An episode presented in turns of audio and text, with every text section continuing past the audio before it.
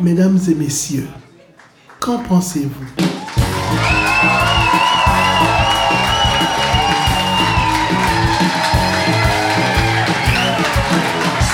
Nous sommes à la microbrasserie Le Prospecteur de Val d'Or. Je m'appelle Francis Murphy, je vous présente Geneviève Pellin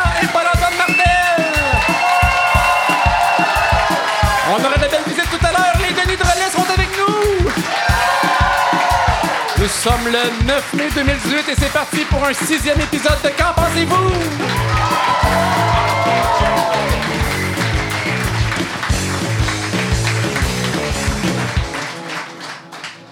Hey, salut mes amis. Ah, salut. Le public est énergique, c'est le fun, il fait beau soleil. Et les gens qui nous écoutent en balado n'ont pas idée qu'on les menace avec des armes pour les faire applaudir comme ça avec autant de chaleur. Euh, Geneviève, en- d'entrée de jeu, est-ce que tu as une opinion absolue pour Oui, commencer euh, dans notre concept d'émission? Ben oui, aujourd'hui, on voulait parler un peu de préjugés puis de marginalité, des thèmes de secondaire 4. là. puis, en fait, des fois, je trouve que ça a sa place. Par exemple, euh, moi, j'ai jamais, jamais, jamais écouté un épisode des Têtes à claques, mais je me sens vraiment outillée pour parler contre. Fait qu'on rappelle le règlement, on n'a pas le droit de réagir aux opinions absolues. C'est comme la clé pour entrer dans l'émission. Ça se fait dans le respect. Aujourd'hui, tu as préparé des trucs pour nous, Geneviève? Oui, j'ai préparé un édito qui m'a pris euh, du temps quand même à sortir. Là. Ça s'appelle La petite anarchiste qui payait ses impôts. Euh, dans le fond, ça parle un peu de moi parce que des fois, je me sens un peu le, pris un pied dans l'adolescence, un pied dans la vie adulte. Je pense que ça apparaît dans mon linge des fois, dans, où je me mets encore des notes à la main au bureau. T'as un piercing dans le J'ai un nez. piercing, ouais. Merci, Geneviève. Paul-Antoine, ton opinion absolue? Mon opinion absolue, des culturistes, là, C'est assez. On a compris. des culturistes, là, c'est jamais beau, mais c'est toujours pathétique. Hey, hey, ta réaction. Chut, S'il vous Ok. plaît, là. Puis aujourd'hui, Paul-Antoine? Aujourd'hui, je fais une chronique Wikipédia. Euh, J'ai décidé. ben, en fait, c'est à mi-chemin entre mes chroniques euh, Nostalgie 90 et euh, Wikipédia. Je parle euh, d'Atari. Je sais pas s'il y a des fans de la console Atari de- dans la salle.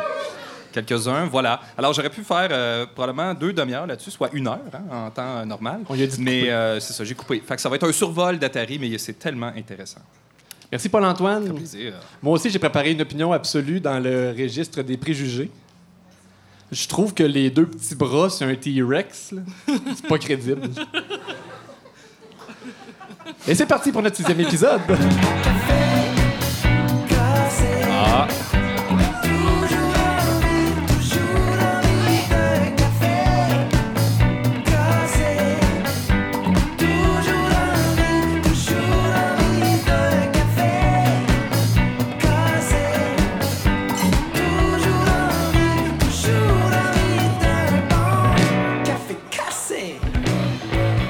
Ça, c'est bleu, jeans bleu, à la bonne vitesse. c'est bon, à bonne vitesse. C'est un, nouvel extrait de leur album qui va paraître en novembre. Le café, toi, ça te fait pas, Geneviève, hein? Le café, non, impossible. Ça fait partie de ton schème de maladie mentale. Tout à fait. Ouais. Hey, au dernier épisode, on avait parlé un peu de nos codes d'écoute et du succès qu'on a, euh, en particulier à San Francisco. Oui. Je voulais juste vous tenir au courant que ça continue de bien aller pour euh, Qu'en pensez-vous? Dans le dernier mois, là, si on prend les 30 derniers jours, Val d'Or est tombé en deuxième position derrière Montréal. Quand même, ça veut dire qu'il y a plus de gens qui nous écoutent à l'extérieur de Val d'Or. Ça, on est vraiment heureux de ça. Ça, ça veut dire qu'il faut arrêter de faire des jokes locales, sais, que les gens comprennent. Ben, c'est peut-être ça qui les charme. Ben, ça, ouais. Ouais. Puis, euh, puis en fait, San Francisco, ça, ça va encore, mais ça a déchanté un peu. Ça a slacké. Ouais, c'est ça. Mais maintenant, on a du succès à Nassau, aux Bahamas.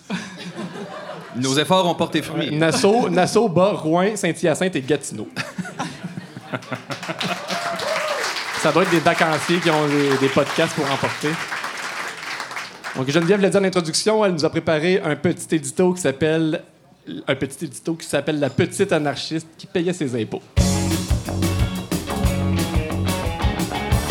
Je, tu, elle. D'aussi loin que je me rappelle, j'ai tressé ma vie de douce dissidence et de conformisme. Sommeille en moi une petite anarchiste qui paie religieusement, religieusement ses impôts. Adolescente, je skippais parfois des cours, espérant que l'enseignant ne le, ne le prenne pas personnel. Je suis allée à mon bal de finissant en botte à cap, dissimulée sous une robe qui rendrait fière mes parents. J'ai toujours été une jeune femme à l'esprit rebelle qui, dans les faits, obéit plus vite aux conventions que la salive du chien Pavlov au son de la cloche. Je dois me composer un mantra intérieur pour me rappeler que j'ai le droit de marcher dans la rue pendant la vente trottoir. J'imagine que réside un certain confort dans le conformisme. On s'y sent en sécurité, ça rassure notre besoin de ne pas déplaire. Le jingle du conformisme devrait être la chanson thème de Salut Bonjour et son dérivé quelque chose de toujours vraiment, vraiment pratique selon le magazine Avero. Cette fois-ci, ça va remplacer Jean-Martin Rostin, je pense. Oh non. Quoique. Jean-Martin Ossan, c'était le levain, ça c'est le lever. OK, on t'a interrompu. Non. Euh, embrasser son unicité a un prix. C'est d'assumer d'être cantonné dans le rôle de la politicienne à moustache, celui de la lesbienne au corps atypique qui turlute, ou encore celui d'absurde bonhomme brun avec barbe et dents qui rend hommage à Pythagore et sa célèbre hypoténuse. Personne ne veut être jugé, mais tout le monde a des préjugés. J'ai les miens. Je juge les projets portés uniquement par des hommes blancs, mais aussi ceux qui forcent la diversité et puent la bonne conscience utilitaire. Je juge les personnes sédentaires, mais également celles qui s'entraînent plus que, que ce que je décrète acceptable. Je juge les gens qui consomment du Tim Horton quotidiennement, ainsi que le Tim Horton de façon générale. Puis les parents qui ne font pas vacciner leur enfant, les trop fiers de ne pas posséder de télé, le premier gars que je vois en t-shirt au printemps, les consommateurs de tout inclus et les propriétaires de pick-up, sauf quand j'ai besoin d'en emprunter un. en fait, euh, nos jugements nous permettent de valider nos propres idées, nous gardent de la dissonance cognitive. Comment cette personne avec qui j'ai comme seul point commun la respiration pulmonaire ne peut-elle pas faire fausse route? Traiter cet autre de grano et d'extrémiste m'autorise à continuer, comme chantaient les vulgaires machins, à décalisser la planète, décrisser Mars avec. Je juge, je juge, donc j'entérine qui je suis. On a lentement vogué dans une pensée binaire et manichéenne. L'architecture participative et décentralisée des nouveaux médias vient faire rupture avec nos bons vieux médias de masse, gardiens d'une forme de consensus poussé par la cime. On assiste maintenant à une montée de l'individualisme en réseau, ce qui signifie notamment et théoriquement que les opprimés, les marginaux, les exclus ont la chance de s'organiser et avoir eux aussi leur voix au chapitre. C'est l'éclatement des idées. Circule maintenant une masse de nouvelles propositions divergentes, complémentaires ou convergentes à juger. Fait qu'il faudra bien commencer à se le pomper, notre muscle, à ne pas se sentir menacé par la différence. L'acceptation de l'autre est une longue marche. Geneviève Belland, mesdames et messieurs.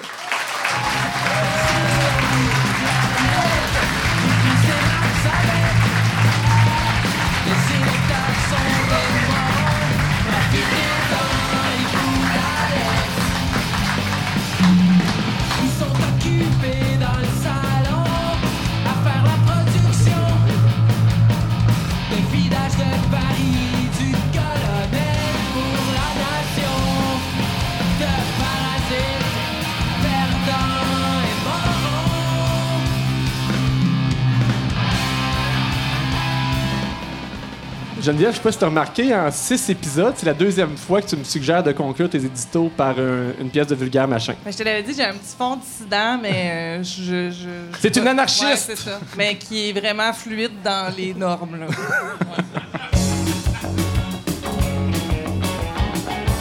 Correspondance. Yay!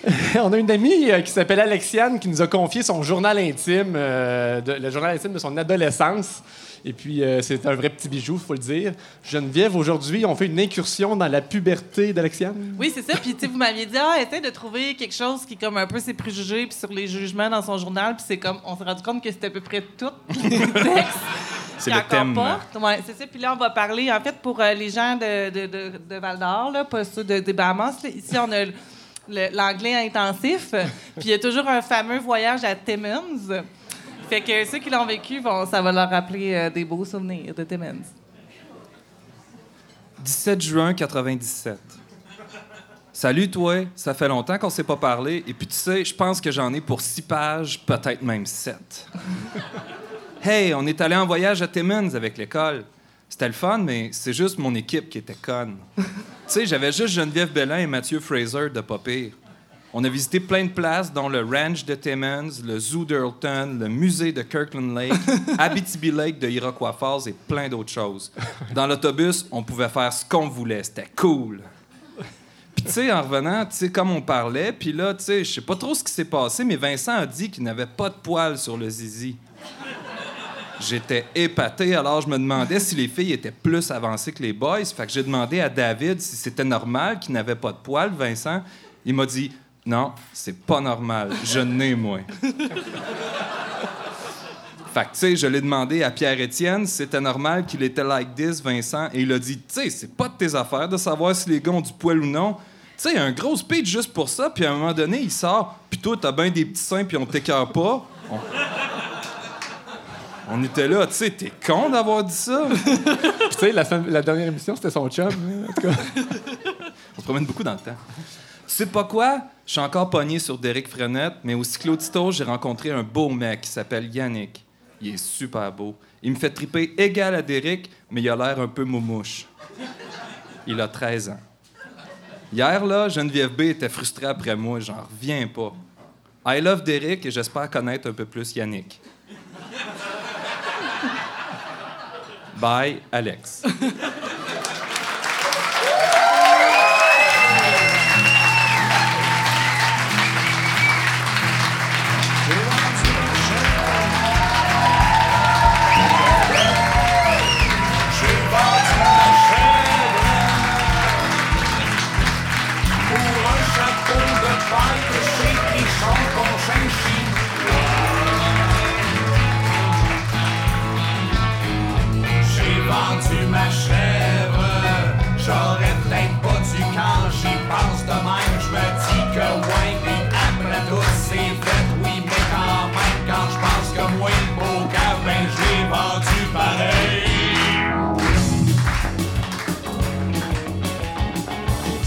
La bien belle visite.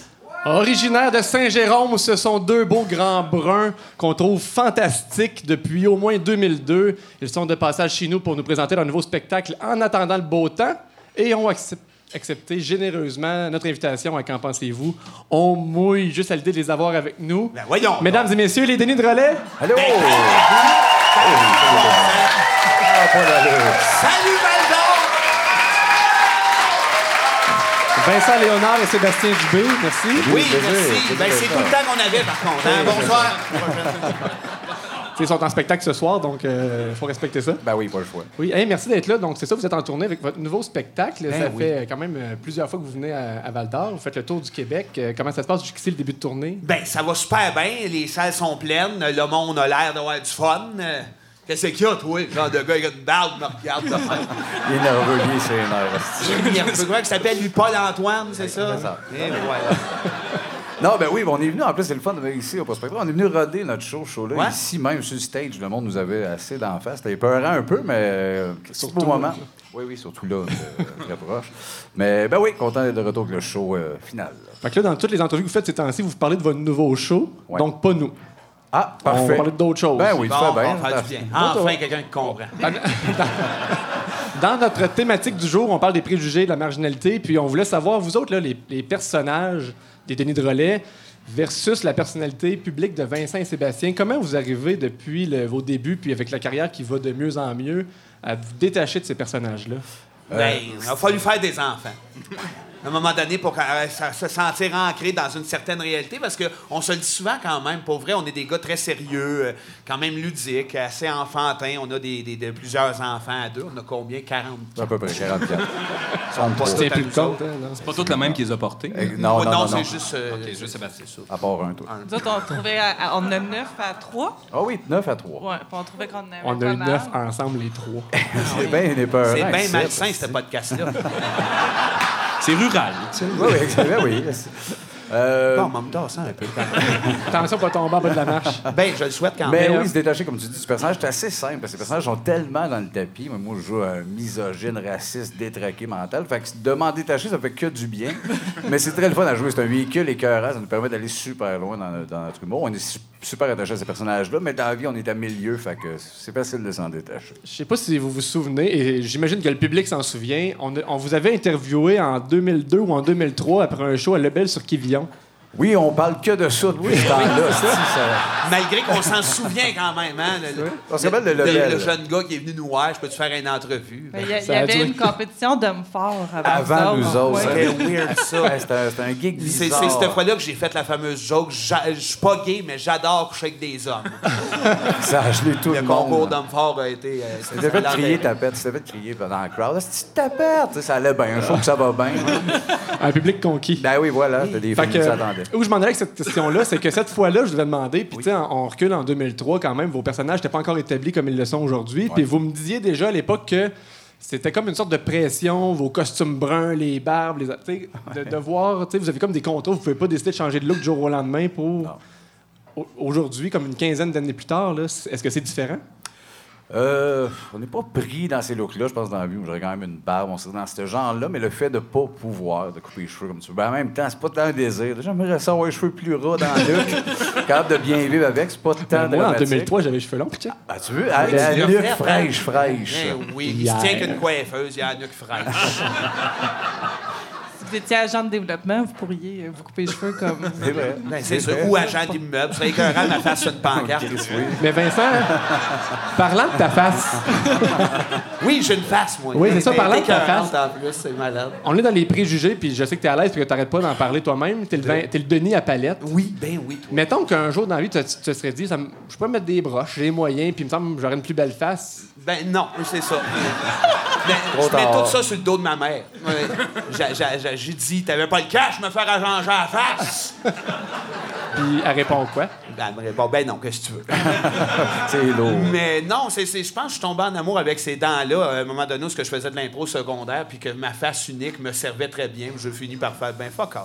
Hein, on vit pas juste pour des dents dans la vie. hein. Ouais, enfant, c'est plus dur. T'as Au primaire, t'avais plus de, de, de, de gags, de castors, tout ça. Puis de, ben oui, c'est Ouais, sûr, les enfants. Vous est- vous on connaissez depuis l'enfance, vous deux. Là? Oui, troisième année au primaire. Ça a commencé quand, comme le. le- Quand il m'a écœuré avec mes dents. Ouais.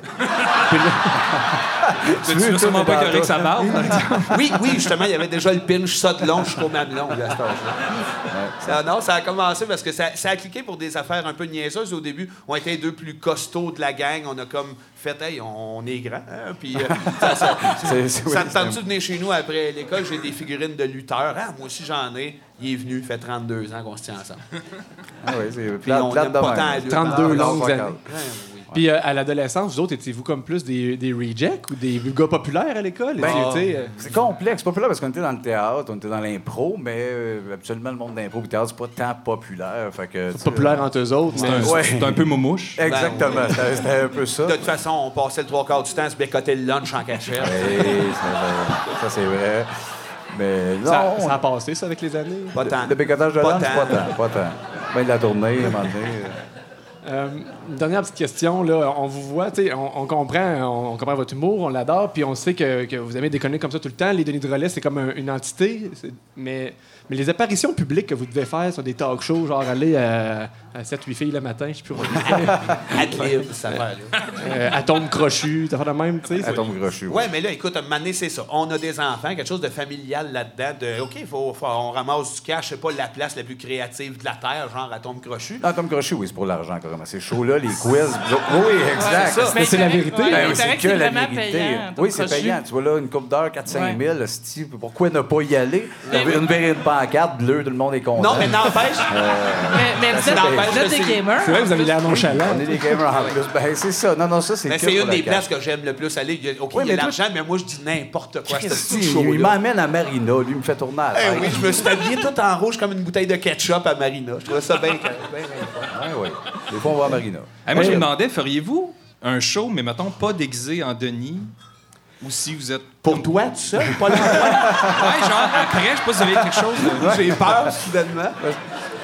Mais Non, mais euh, euh, avez-vous déjà envisagé ça, de sortir des personnages et de faire de quoi, soit sous un autre nom, un autre concept? Ouais, mais ou, on euh, s'en parle souvent. Oui, oui, oui. Puis d'ailleurs, l'an dernier, on a sorti un show euh, super obscur. On n'a même pas annoncé que c'était nous autres. On était au Zoo Fest à Montréal. Puis on a fait un show qui s'appelait Silver et Colored Stars.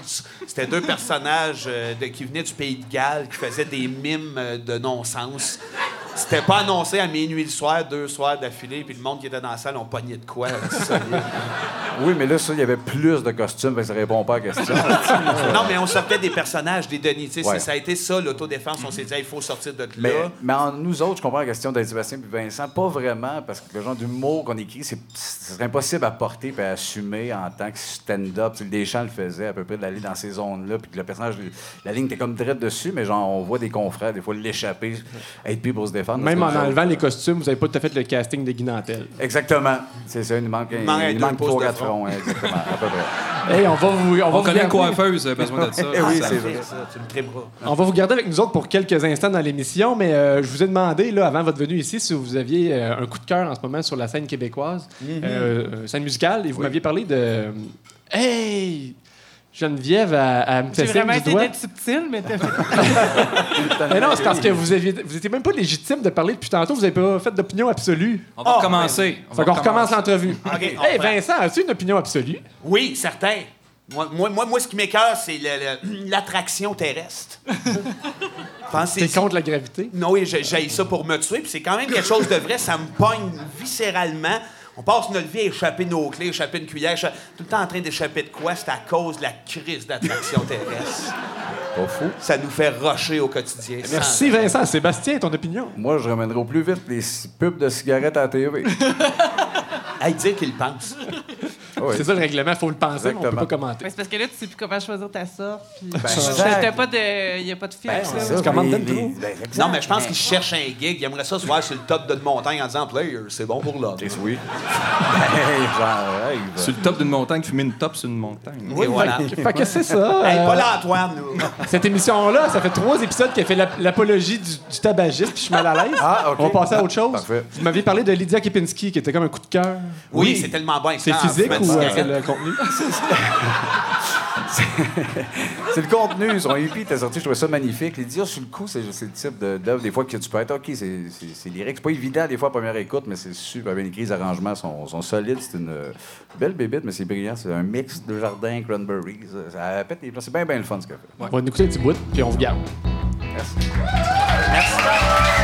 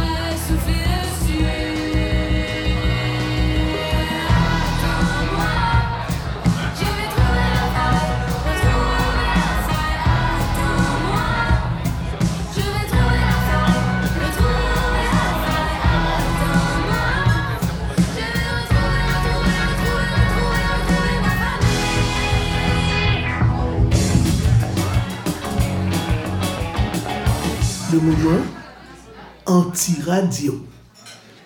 On s'excuse pour les gens qui nous écoutent en balado, surtout ceux et celles qui sont à Nassau, au Bahamas.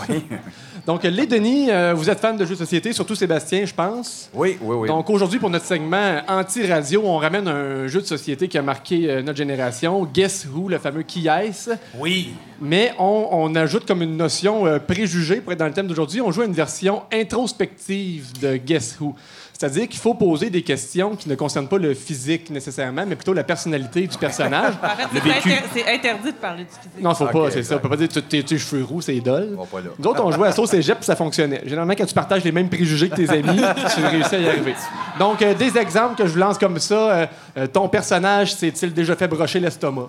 Ah, Ou mettons, tu as le droit, là, t'as le droit aux questions ouvertes. Mettons, ton personnage est-il plus du type REER ou CELI? Non, c'est fermé, ça, c'est comme une question. ouais. Ouvert? Non, c'est Ah fermé. non. Ah, c'est ouais, mais question à pourquoi? de réponse. Mais faut, faut que tu Ouais, c'est ça. C'est pas juste ton oui choix d'épargne. c'est ça. On peut avec les questions physiques, mais qu'on voit pas. Genre, y a-tu une bonne poche? ou- Ah, oui, Ah oui, on ça, peut aller là, parfait. Tant que ça touche pas à la face. On va pas la face. Fait que vous allez piger une carte. Fait que Sébastien et Geneviève vont jouer ensemble. Ok, je vais le faire. Ils galant. Il laisse piger Geneviève. C'est Ben, oui. Vincent. Ah, moi aussi, je suis galant. Je te laisse piger. puis, euh, Pierre-Étienne. puis Pierre, Étienne, Luc. Bon, moi t'appeler Julie, ça te dérange Ça va me faire plaisir. C'est un des seuls noms dont on m'a pas Hey, affublé. cache ta carte, cache ta carte. Fait que c'est parti, on va Oh mon tirer Dieu, au- on a pogné Paul. Le bonhomme avec la face, les cheveux blancs. On va un autre, piger un autre. Comment ça? Ça va être long. On a Ne dérange pas, c'est eux autres qui ont un show à soir. OK, c'est reparti. Ah, OK. OK, Anita. On n'a pas Paul. OK. Et c'est parti. Donc, euh, au hasard, euh, Sébastien et Geneviève, vous pouvez commencer. Euh, Est-ce que votre personnage il est plus genre euh, Random Recipe ou Children of Bottom? Un mix entre les deux. Ouais, c'est ça. Mais vous pouvez donner d'autres euh, suggestions. On peut... Ouais, genre, non, il est plus. Il est Fiorissa Gang, Ben, euh, moi, Ouais. Michael Field. Ouais. euh, Peut-être Borderline d'Alain Morisseau, moi, je trouve. Oh, Chris. Ouais. Fait que, Hic. Mais en même temps, c'est un jeu des années 80. Ils ont tout un look. ça, ils ont mal. toute l'air à la. Donc là, vous pouvez dire, ah non, pas lui, pas elle, puis les nommer, puis les gens peuvent suivre. pas Peter. Non, pas Anita. Pas. euh, nous autres, faut-tu éliminer du monde pour nous-mêmes? Non. euh, Mais tu peux éliminer celui que t'as pigé. Moi, je comprends rien dans ce style jeu. Pas. Tom, il écoute juste s'il joue à OK, à votre tour de poser une question. Oui, euh, est-ce que votre personnage a déjà éventré quelqu'un dans le sous-sol chez sa mère? Je pense que oui. Écoute, c'est ben. Donc, c'est qu'il a l'air d'un gymnase, Peut-être pas éventré, mais de quoi d'élevé dans le sol de sa mère. Louche, on peut-tu guesser tout de suite? Il y en a un qui me fait des clins d'œil sur le papier. OK, une question. Ah, lui, c'est... Non. Ça se donne quoi, vas-y. C'est-tu un bécoteur? Ouais, Ben, euh, oui. J'ai l'impression que oui. Oui, oui, oui. c'est- elle Ah ouais, euh, big time, big il time. a- il a- Le personnage. Le personnage. Le personnage a des bonnes lèvres. Mettons, donner un gros bec mouillé, c'est pas. C'est que Georges l'a. OK, euh, l'équipe euh, l'équipe Martel-Léonard, c'est à votre tour de poser une question. C'est possible. Non, mais on est encore en train de clairer les malades mentales là, qui, qui ont éviscéré des gens. Oui. Euh, Est-ce que c'est quelqu'un qui a un fétichisme des pieds?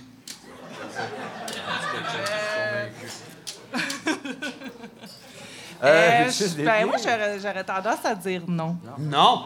Une petite sexualité plus euh, légère, là. La tienne, genre. Genre la mienne. Est vendre du monde, mais c'est le missionnaire avec un bec. Ça finit là. C'est compliqué. hein. Ah, Personne. Ah, OK. Un, ton, un, attends une minute. Euh, non, vient non, non. d'en éliminer. Gars, les gars, si vous- c'est genré, ce jeu-là. Euh, est-ce que votre jeu, euh, c'est le- votre jeu, votre personnage est comme du genre à appeler l'hydro parce que là, il y a des affaires qui passent dans les fils. Mais, puis- hein? Ouais. Ah, Wow, wow, wow, wow, wow. Moi, je trouve que c'est son genre un peu. euh, OK, une dernière question. Ouais. Ah, on autres, l'a ouais? trouvé. On l'a trouvé, nous autres. nous autres, euh, euh, vous avez dit tantôt, il y a comme une, une piste qui nous disait peut-être que c'était une fille, Ouais, mais là, aussi. je suis rendu au bout de ce que j'ai un homme entre les mains. C'est un travelo. Peut-être, peut-être. C'est peut-être un travelot. Mais pas. euh, tu sais, il a pas fait l'opération. Il n'a pas fait le, le Il n'a pas move, fait là. l'école des travelots. Non, exactement. Il a Plus pas encore, il a Hubert pas encore son diplôme. Mais nous autres, on est prêts à, on est prêts à gasser votre carte. Vous avez- Vas-y. On va vous avez Claire. Non, ben voyons donc! Ah, Hic. Non, Non. non. Et qui nous connaissent pas. On a Suzanne. La chum de Claire. Tu vois, juste. Ben, hey, c'est un bécoteux. Non, Suzanne, elle a la gueule, ça de là. Voyons donc. Mais c'est pas un. Elle a plus mais- de lèvres que Dieu. Ben, c'est ça. Nous autres aussi, on l'a. Mais je pense pas qu'elle appelle à l'hydro non plus. On Non l'a plus. Suzanne? je suis d'accord. Ben, moi, je vois pas les cartes. C'est là, c'est là que ça. Ah non, c'est madame-là, des fois, là. On jouera une autre game tout à l'heure, match Attends, mais nous autres, faut qu'on guesse. Non, là. on n'est pas Ah, ouais. Ah non, non. Tu Ben- viens me le dire, vas-y. Oui, ben nous autres, on pense que c'est Alfred. Ben non. Calvaire, il y en a d'autres qui le Il y a pensent. du monde qui pleure dans la salle. Fait que c'était qui? Fait que c'était qui? C'était Anita. Anita. Anita. OK, fait qu'il y a du monde qui ont perdu gros à soir. Ah, boy. C'est juste Ah. C'est juste Anne. Pourquoi? C'est c'est pas Anita, c'est Anne. Elle a enlevé des lettres. Elle a changé de nom. C'est pas de famous Anita, c'est juste Anne. Anne. Ah. C'était le fun, hein? Ben, c'était plaisant, Ben ça, hein? Mais De toute façon, le pire, vraiment, c'est Sam dans ce jeu-là.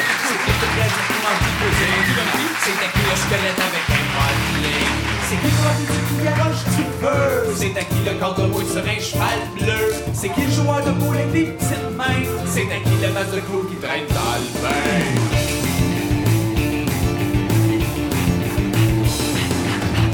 Tombé par en arrière? Des enfants potelés! Hey, vieux qui se crosse, t'es un cimetière! Un gars quelqu'un d'entier! Un serpent avec des lunettes! Deux vampires sur une mobilette. C'est à qui la marionnette qui se prend la face dans mes galettes? C'est à qui la petite chienne noire qui chante du cœur dans mon miroir? C'est à qui la petite fenêtre qui fait des boulettes en cachette? C'est à qui le bébé en cellophane? C'est à qui le bébé en cellophane? Hey, juste dans ce tour-là, il y avait bien des choix de questions. Oui, oui, c'était pas mal ça. la- Tranché. On ajoute un niveau de difficulté aujourd'hui à notre tranchée, puis on va inviter euh, Sébastien et Vincent à jouer avec nous. Je dis non, mais je, je regarde pas les bons, c'est pas Pas grave. correct. En radio, ça passe inaperçu. Donc, pour les gens qui nous suivent depuis le début, trancher aujourd'hui, la, la contrainte, c'est qu'on doit se rallier. On doit accepter une position commune et prendre une décision. Puis, on a un maximum de deux minutes pour, pour ça. Les Fait cinq. que, euh, Les les cinq, ensemble, il faut se même rallier. Ben, pas Geneviève, parce Non. que c'est elle qui, qui va le- nous le dire. Elle a la réponse. Mais, ah, mais- mais c'est- mais c'est pas moi qui l'ai écrite, on- c'est un spécial trans MRC ou inter MRC parce que c'est Mathieu Larochelle d'Amos Oh, on le salue. Alors, merci Mathieu. qui, euh, qui me l'a envoyé. Donc, vous avez deux, deux options.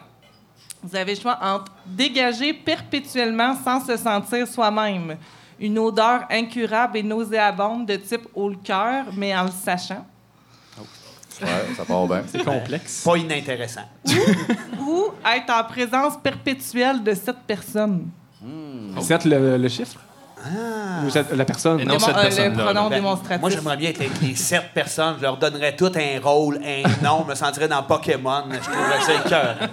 Mais finalement, c'était pas 7 le chiffre. C'était pas C'est la sept? personne dont il était question dans l'item précédent. Ben, moi, j'aimerais mieux être avec Ah, cette ok. personne-là. Parce que les. Ah, mais c'est c'est tout le temps. Il est là non-stop. Ouais, là. non-stop, Sans arrêt. sans arrêt. Ouais, c'est faut que tu revoies ton concept d'intimité, par exemple. Ouais, exactement. C'est là. Quoique. Quoique ça ajoute peut-être de, la- de la magie. Il faudrait qu'elle soit smart. Ah, mais c'est pas nécessairement ton conjoint, hein, c'est juste quelqu'un. Mais c'est peut-être pire, là, justement. si, euh, Bon, T'as-tu le choix de la juste personne? Est-ce qu'on peut choisir c'est qui? Non, non, non. Non, Ah non, hein? Elle pue. fait que- Fait que c'est soit toi. Tu pues ou a pu. Mais je pense qu'avec un sourire, De suicide une belle- dans des circonstances comme ça, c'est pas bête non plus. mais avec une belle personnalité, les gens peuvent accepter le fait que tu pues. On s'habitue à tout. Moi, je Mais- viens de la tuque, puis ça pue en temps, là, puis on s'en rendait pas compte à un Ah moment oui. donné. Ah, fait qu'à un moment donné, il faut que tu fréquentes des gens intensément, puis ils s'en rendent plus compte que tu pues. Ben, exactement. Ça, puis tu le sens plus à un moment donné. t'es-. C'est pas fou, ça. Hey, ça, tu m'as eu. Est-ce qu'on a un consensus? Ben, non, moi, t'as je pas l'air pense- d'accord? Je Ben, pense que vous prenez pas la question du bon bord. Ah, tu vois, c'est ça. Bon. Relance-nous. Non, mais tu sais, je pense que la question, c'est plus de savoir si c'était mieux se sentir pas bon puis assumer le fait que tu pues partout où tu passes ou de sentir du pas bon tout le temps. De, de ressentir l'odeur, d'être affecté. Fait que là, c'est une question de savoir si on est généreux, mettons, puis on veut se sacrifier, puis sentir l'affaire qui pue, ou faire chier ça. le monde avec Ouais. le fait qu'on. Ouais. C'est une question nasale. Ben, moi, je pense que c'est une question d'ego. Ouais, non, moi, moi, moi c'est important, mon hygiène. Puis je veux sentir bon, je veux Ouais. dire, euh, quand je sors, parce qu'à la maison. Mais on est Ah dégueulasse. En même temps, moi, je voudrais pas imposer ça à quelqu'un que. Tu sais, ça, fait que ça voudrait dire qu'il y a quelqu'un qui pue quelque part puis qui se sent pas bien avec ça. J'aimerais mieux prendre ça sur mes épaules. ou Ça mes deviendrait une caractéristique de toi. là. Mais de toute façon. ça, c'est de l'empathie. Ouais, Oui. Mais de toute façon, la personne qui pue est toujours avec toi. Fait que partout où tu vas, c'est déplaisant pour le monde. Là, faut qu'on toi tranche. Il reste l'autre. 5 secondes. Il reste 5 secondes. 5 secondes. Au moins, t'as la paix. Là, on vote. Qui qui vote pour puer? Moi, je veux puer. Ah, calice. Vous autres? Ben, Ben, ben, ouais, on va autant que embarquer. les autres puent. Ben, non, on embarque, on embarque. Ah oui, les Puer? veut. Ah, Ah oui. Ah, on pue ensemble! Ben, justement, les gars. euh, On va s'en parler. euh.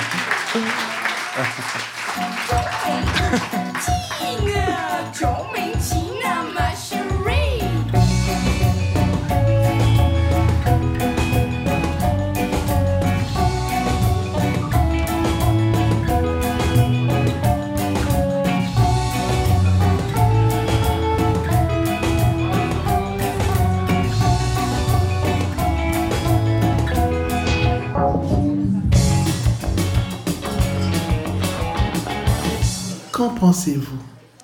Qu'en pensez-vous sur notre discussion sérieuse? C'est de. là, tu sais, on, On on- va demander de quitter. on- dans le concept de l'émission, c'est important de, de rire et de réfléchir. Puis à date, on a ri. Ah oui. Ben, c'est pas vrai, on a réfléchi On a réfléchi. quand Geneviève va Ben parler. oui. C'est vrai, c'est vrai. Aujourd'hui, dans notre, euh, notre segment euh, Qu'en pensez-vous? On veut savoir euh, si c'est possible de concilier la marginalité et la vie d'adulte. Puis on pense que vous êtes deux bons spécimens pour parler de ça avec nous. Ben, sans aucun doute, mais. Fait que je sais pas si on a une question, si on peut formuler ça dans le fond. Est-ce possible de réussir dans une société formatée comme la nôtre tout en étant marginal, un Mais temps non, soit peu? Tu sais ce qu'on se dit, nous, en, en pratique, là, parce qu'on fait des pratiques, mais honnêtement, c'est vraiment pas bon. C'est un peu de la pratiques. merde, les pratiques. Mais on se disait que, tu sais, quand t'es ado, ça passe bien, puis à la limite, ça te donne même du crédit. là.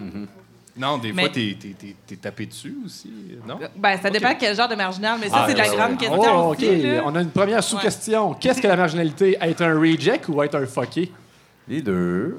Aussi, je pense. Ben, les rejects, bon, je pense que c'est par défaut. Je pense que la marginalité vient d'un genre. C'est souvent voulu. C'est comme une marginalité volontaire, assez calculée, qui fait que tu te démarques un peu plus que le marginal. Plus reject. Je pense que c'est deux patentes. Qui ici, premièrement, se considère comme marginal dans la vie? Ben, en Ben, quelque part. moi, oui, je pense. Oui, C'est Ouais, ouais. extrêmement relatif. Ouais. exact. Ça, il y, y en a qui sont des, des- des marginaux assez extrêmes, tu sais, qui font appel à aucun service, mettons, puis qui sont autonomes. Puis ça, c'est comme tu es dans la marge, mais une marge, me semble. Ah, c'est comme Non, mais- relatif à- par rapport au monde qui t'entoure, par rapport à- à- au moment où ce que tu vis dans la société. Tu sais, comme je me rappelle que mon ami Mathieu au secondaire était marginal parce que oui, c'était un, un hippie. Quand il avait le rhume, il traînait sa boîte de Kleenex dans son cou. Puis là, les prep, à ce moment-là, ça, ça n'existe plus, euh, le faisait chier parce qu'il avait les cheveux longs. Puis, tu sais, il y a quelque chose, il était marginal, mais aujourd'hui, c'était dans le contexte de l'époque aussi, tu sais, il y avait un décalage à ce moment-là. pour vous deux, il y a c'est une évidence que vous êtes marginaux à cause de vos personnages, mais dans la vie, vous, tu sais, On l'est aussi. C'est sûr qu'on a des, on fait de l'argent. On vit en banlieue, une famille, la maison. tu sais, La, la patente assez straight. Mais chez nous, dans la maison, moi, je suis que dans la réalité virtuelle et des règlements de jeu avec mes enfants. Je suis encore dans le complexe de Peter Pan. On collectionne des figurines. Fait que oui, mais t'as les bras tatoués. Ben, exactement. Ça, es-tu gars conscient que dans 5 à 6 ans, ça va être un peu comme les signes chinois? Les, les manches? Non, non, ben, j'en ai de l'autre bord. J'en ai partout. Fait que ça annule la patente. C'était que ça, oui. Ben, euh, Mais vous autres, là, si c'était pas de votre carrière, parce que être marginal, mais quand t'es un artiste, les gens te croisent à l'épicerie où tu vas négocier tes REER, les gens savent que t'es un artiste, fait qu'ils comprennent. Mais si vous étiez pas des humoristes, je sais pas, vous feriez quoi, là? euh, notaire? Dentiste. Dentiste? probablement dentiste. Ça me reviendrait moins cher. Seriez-vous capable d'avoir la même marginalité quand même? Est-ce que, est-ce que vous iriez chez un dentiste qui a l'air d'un de vous deux? Ben, Pas sûr. non, non. Ben en fait, la marginalité, moi, je sais qu'à un moment donné, il y a comme une différence. Il y a, il y a des gens qui veulent être, euh, avoir l'air en marge, puis il y en a qui le sont naturellement. Moi, j'ai j'ai toujours, c'est comme, tu sais, j'ai le, le fameux syndrome d'être au cégep, de se traîner un livre de roman, je sais pas qui, avec un foulard autour du cou, puis tu fais, OK, lui, il est en marge, ben là, il joue la coche, là, c'est c'est poche. Il y a- mais il y, a, il y a des gens qui sont en marge juste de, de, de, de- de- de leur langage, de leur façon de parler, juste à la manière d'éduquer leurs enfants. Je sais que chez nous, il y a une façon de, que des fois, je retrouve pas dans d'autres gens de mon entourage. On du donner le sein. On donne- oui. Ben oui, on donne des seins, mais pas donner le sein, on s'arrache des seins, on le Mais Ben c'est oui. qu'il y a la marge légère. Tu sais, moi, je me considère là-dedans. Justement, moi non plus, je veux pas que mes, mes enfants disent beurre de pinot. Veux qu'ils disent beurre d'arachide. Puis. euh, T'es-tu allergique aux des- peanuts? ou? Non, mais des petites affaires de même. là. Je sais que, tu sais, là, j'ai arrêté de me teindre les cheveux parce que je, je veux assumer d'avoir des cheveux blancs, tu sais. Tu C'est prépares un statement, hein? mais c'est ma petite marginalité, euh, tu sais, tranquille. Ça, c'est un projet que- pour, euh, sur 60 églises. 60 églises. Mais Paul-Antoine, moi, je pense que tu es quand même plutôt marginal. Tu es un fonctionnaire municipal, mais tu es comme un. T'as un petit côté bohème, on va dire. les gens qui te connaissent diraient oui. Oui, ben. mais en même temps, je suis est-ce que- fonctionnaire municipal. Est-ce que ça t'aide ou cette nuit, cette personnalité-là, Ben moi, je suis, je suis fonctions? tout le temps considéré comme le jeune. Ouais. tu sais. Même si ça fait 15 ans que je si travaille t'as pour la ville 40 ans de C'est ça. 40 ans. Ben, J'ai 40 ans. Mais, euh, je, mais en même j'ai temps, je trouve... Ouais, ça se peut. On s'en parlera Continue. après. Mais euh, j'ai juste l'impression que la marginalité, ça, ça a comme changé. Il fut un temps où c'était facile d'être marginal parce que le moule social était vraiment carré, puis c'était Ouais. facile de savoir c'était quoi les limites, puis tout le monde devait être pareil. Puis à un moment donné, ça a comme explosé bien raide, puis j'ai l'impression que plus ça va, plus tu peux être comme tu veux, puis c'est accepté socialement. Ben j'en oui, parlais regarde. dans mon Ben, édito, l'individualisme en réseau. J'ai accepté. Gars, Hubert, le, Hubert Lenoir à Ouais. voix, tout le monde a accepté ça. Ça a passé comme dans du beurre. Pas eu de commentaire, Sacrément. pas de commentaire méprisant. Ben non, c'était zéro méprisant, c'était cool, j'ai le fun. Le monde, une belle ouverture. Ben, on voit que la société évolue. Exactement, Non, c'est mais tu rassurant ris, mais, les- moi, ce que j'ai vu comme commentaire intelligent, c'est que les gens comparaient à Prince ou à David Bowie d'une certaine façon. Exactement, là. Mais comme il est québécois, c'est comme c'est nouveau là, que ça nous Ouais, arrive mais je si suis pas ça. qu'à Beauport, il passait si bien que ça. Je vous entendais parler à, à- l'émission de Mike Ward là, que vous teniez un peu avec un marginal à Saint-Jérôme d'un parc. Ah, ben, c'était pas rien qu'un marginal, c'était un itinérant. Ouais, c'est ça. Ben, ça, c'est- c'est- Il était, il était en marge, mais il parlait aux extraterrestres. Oui, oui, il y avait puis il- il marginal mental, level euh, 10, Oui, oui, level 10. là, C'était dans le tapis. Mais dans sa gang, par exemple, ils étaient tous pareils. Fait que si on répond à la question, c'est possible d'être marginal puis de mener une vie, mais de toute façon, le niveau de marginalité Mais je pense pas faut pas chercher la marginalité, il faut être soi-même. Voilà. Ah, Ah, c'est c'est dur. dur. Ben, Là, je pense qu'on te réglant la question. Oui. Sébastien et Vincent, on vous remercie. On sait que vous devez nous quitter parce que vous avez un spectacle ce soir à Val d'Or. Vous êtes Ben en oui. tournée avec euh, votre nouveau spectacle en attendant le beau temps. D'ailleurs, euh, le beau temps est finalement arrivé. Là, il est enfin arrivé, fait qu'on va arrêter le show. On vous remercie d'avoir été là. Ça fait plaisir. Mesdames et messieurs, merci. Les. C'est ça va, vous. Merci, Merci, merci tout le monde. C'est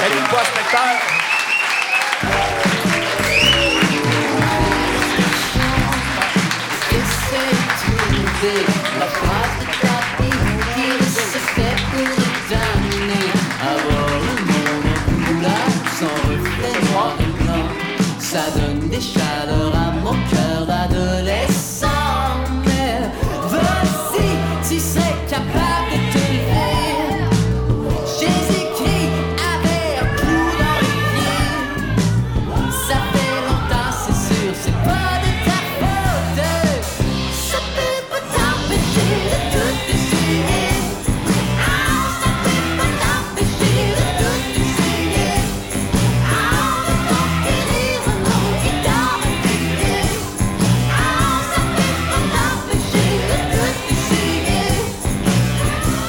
C'est vraiment drôle qu'on l'ait nommé Hubert Lenoir parce que c'était prévu que ce soit l'extrait Mais suivant. c'est toi qui l'as nommé? Non, c'est Sébastien. Ah oui, OK. Un autre papier marginal, d'ailleurs, on sait qu'on avait mis une un extrait d'Hubert Lenoir lors de notre dernier épisode, puis d'habitude, on essaie de varier plus nos tunes, mais euh, c'est un très grand coup de cœur pour nous. En fait, on n'a pas consulté Paul-Antoine, mais Moi, j'aime pas tant ça, personne. Ah. C'est correct. On s'est dit qu'on allait le pousser dans la gorge de notre public jusqu'à temps que tout le monde connaisse les tunes par cœur, faire un peu ce que les radios commerciales font avec des groupes plus mainstream. C'est correct? On a de l'ambition. Nice. euh, au prochain épisode, euh, ne manquez pas l'extrait d'Hubert Lenoir. Et- on va prendre un petit moment pour remercier nos commanditaires, Paul-Antoine. Est-ce que tu aimerais ça avoir du Jean-Martin Rossan pour t'accompagner? J'haïrais pas ça. C'est à toi. Ah, Saint Jean-Baptiste. Il a vécu dans l'humilité, il est mort dans l'horreur, euh, décapité, euh, on le rappelle, avec sa tête mise sur un plateau pour la belle Salomé. Il est désormais récupéré par plein de gens de toutes sortes sans que ses ayants droit ne touchent une scène pour ça. Alors, par exemple, on trouve au Québec une quinzaine de paroisses qui portent son nom et au moins deux autres qui l'ont déjà porté, du moins une variante, euh, donc il ne le porte plus. Paroisse de la décollation de Saint-Jean-Baptiste. Paroisse de la décollation. La décollation, c'est une façon cute de dire que c'est fait décapiter. Fait que euh, je trouvais ça, euh, je trouvais ça intéressant. Euh, fun fact, à propos des toponymes, euh, dans le fond, euh, la, la ville de Saint-Sauveur hein, euh, portait le nom de la circoncision à sa création. Ouais. C'est tout? Je, ben, je cherchais le gentilé qui pourrait aller avec ça, puis je, je sais plus. Autre fun fact, dans la tradition musulmane en langue arabe, on appelle Jean le Baptiste Yahya. Yahya, c'est un terme qui est fort utilisé par les gens qui brandissent le poing en écoutant des bandes de cover à l'occasion de la fête nationale, comme quoi les cultures sont souvent moins éloignées qu'on le pense et que, comme le dit Raoul Duguay, tout est dans tout. Merci à la Société Saint-Jean-Baptiste. Merci Paul-Antoine. Merci aussi à nos autres commanditaires, la microbrasserie Le Prospecteur, Honda de Val d'Or, le Frima Marie-Claude, Marie-Claude, Robert Photographe, Adama Production et Studio La Chapelle. S'il vous plaît, on applaudit nos commanditaires. Et Jean-Martin Hassan.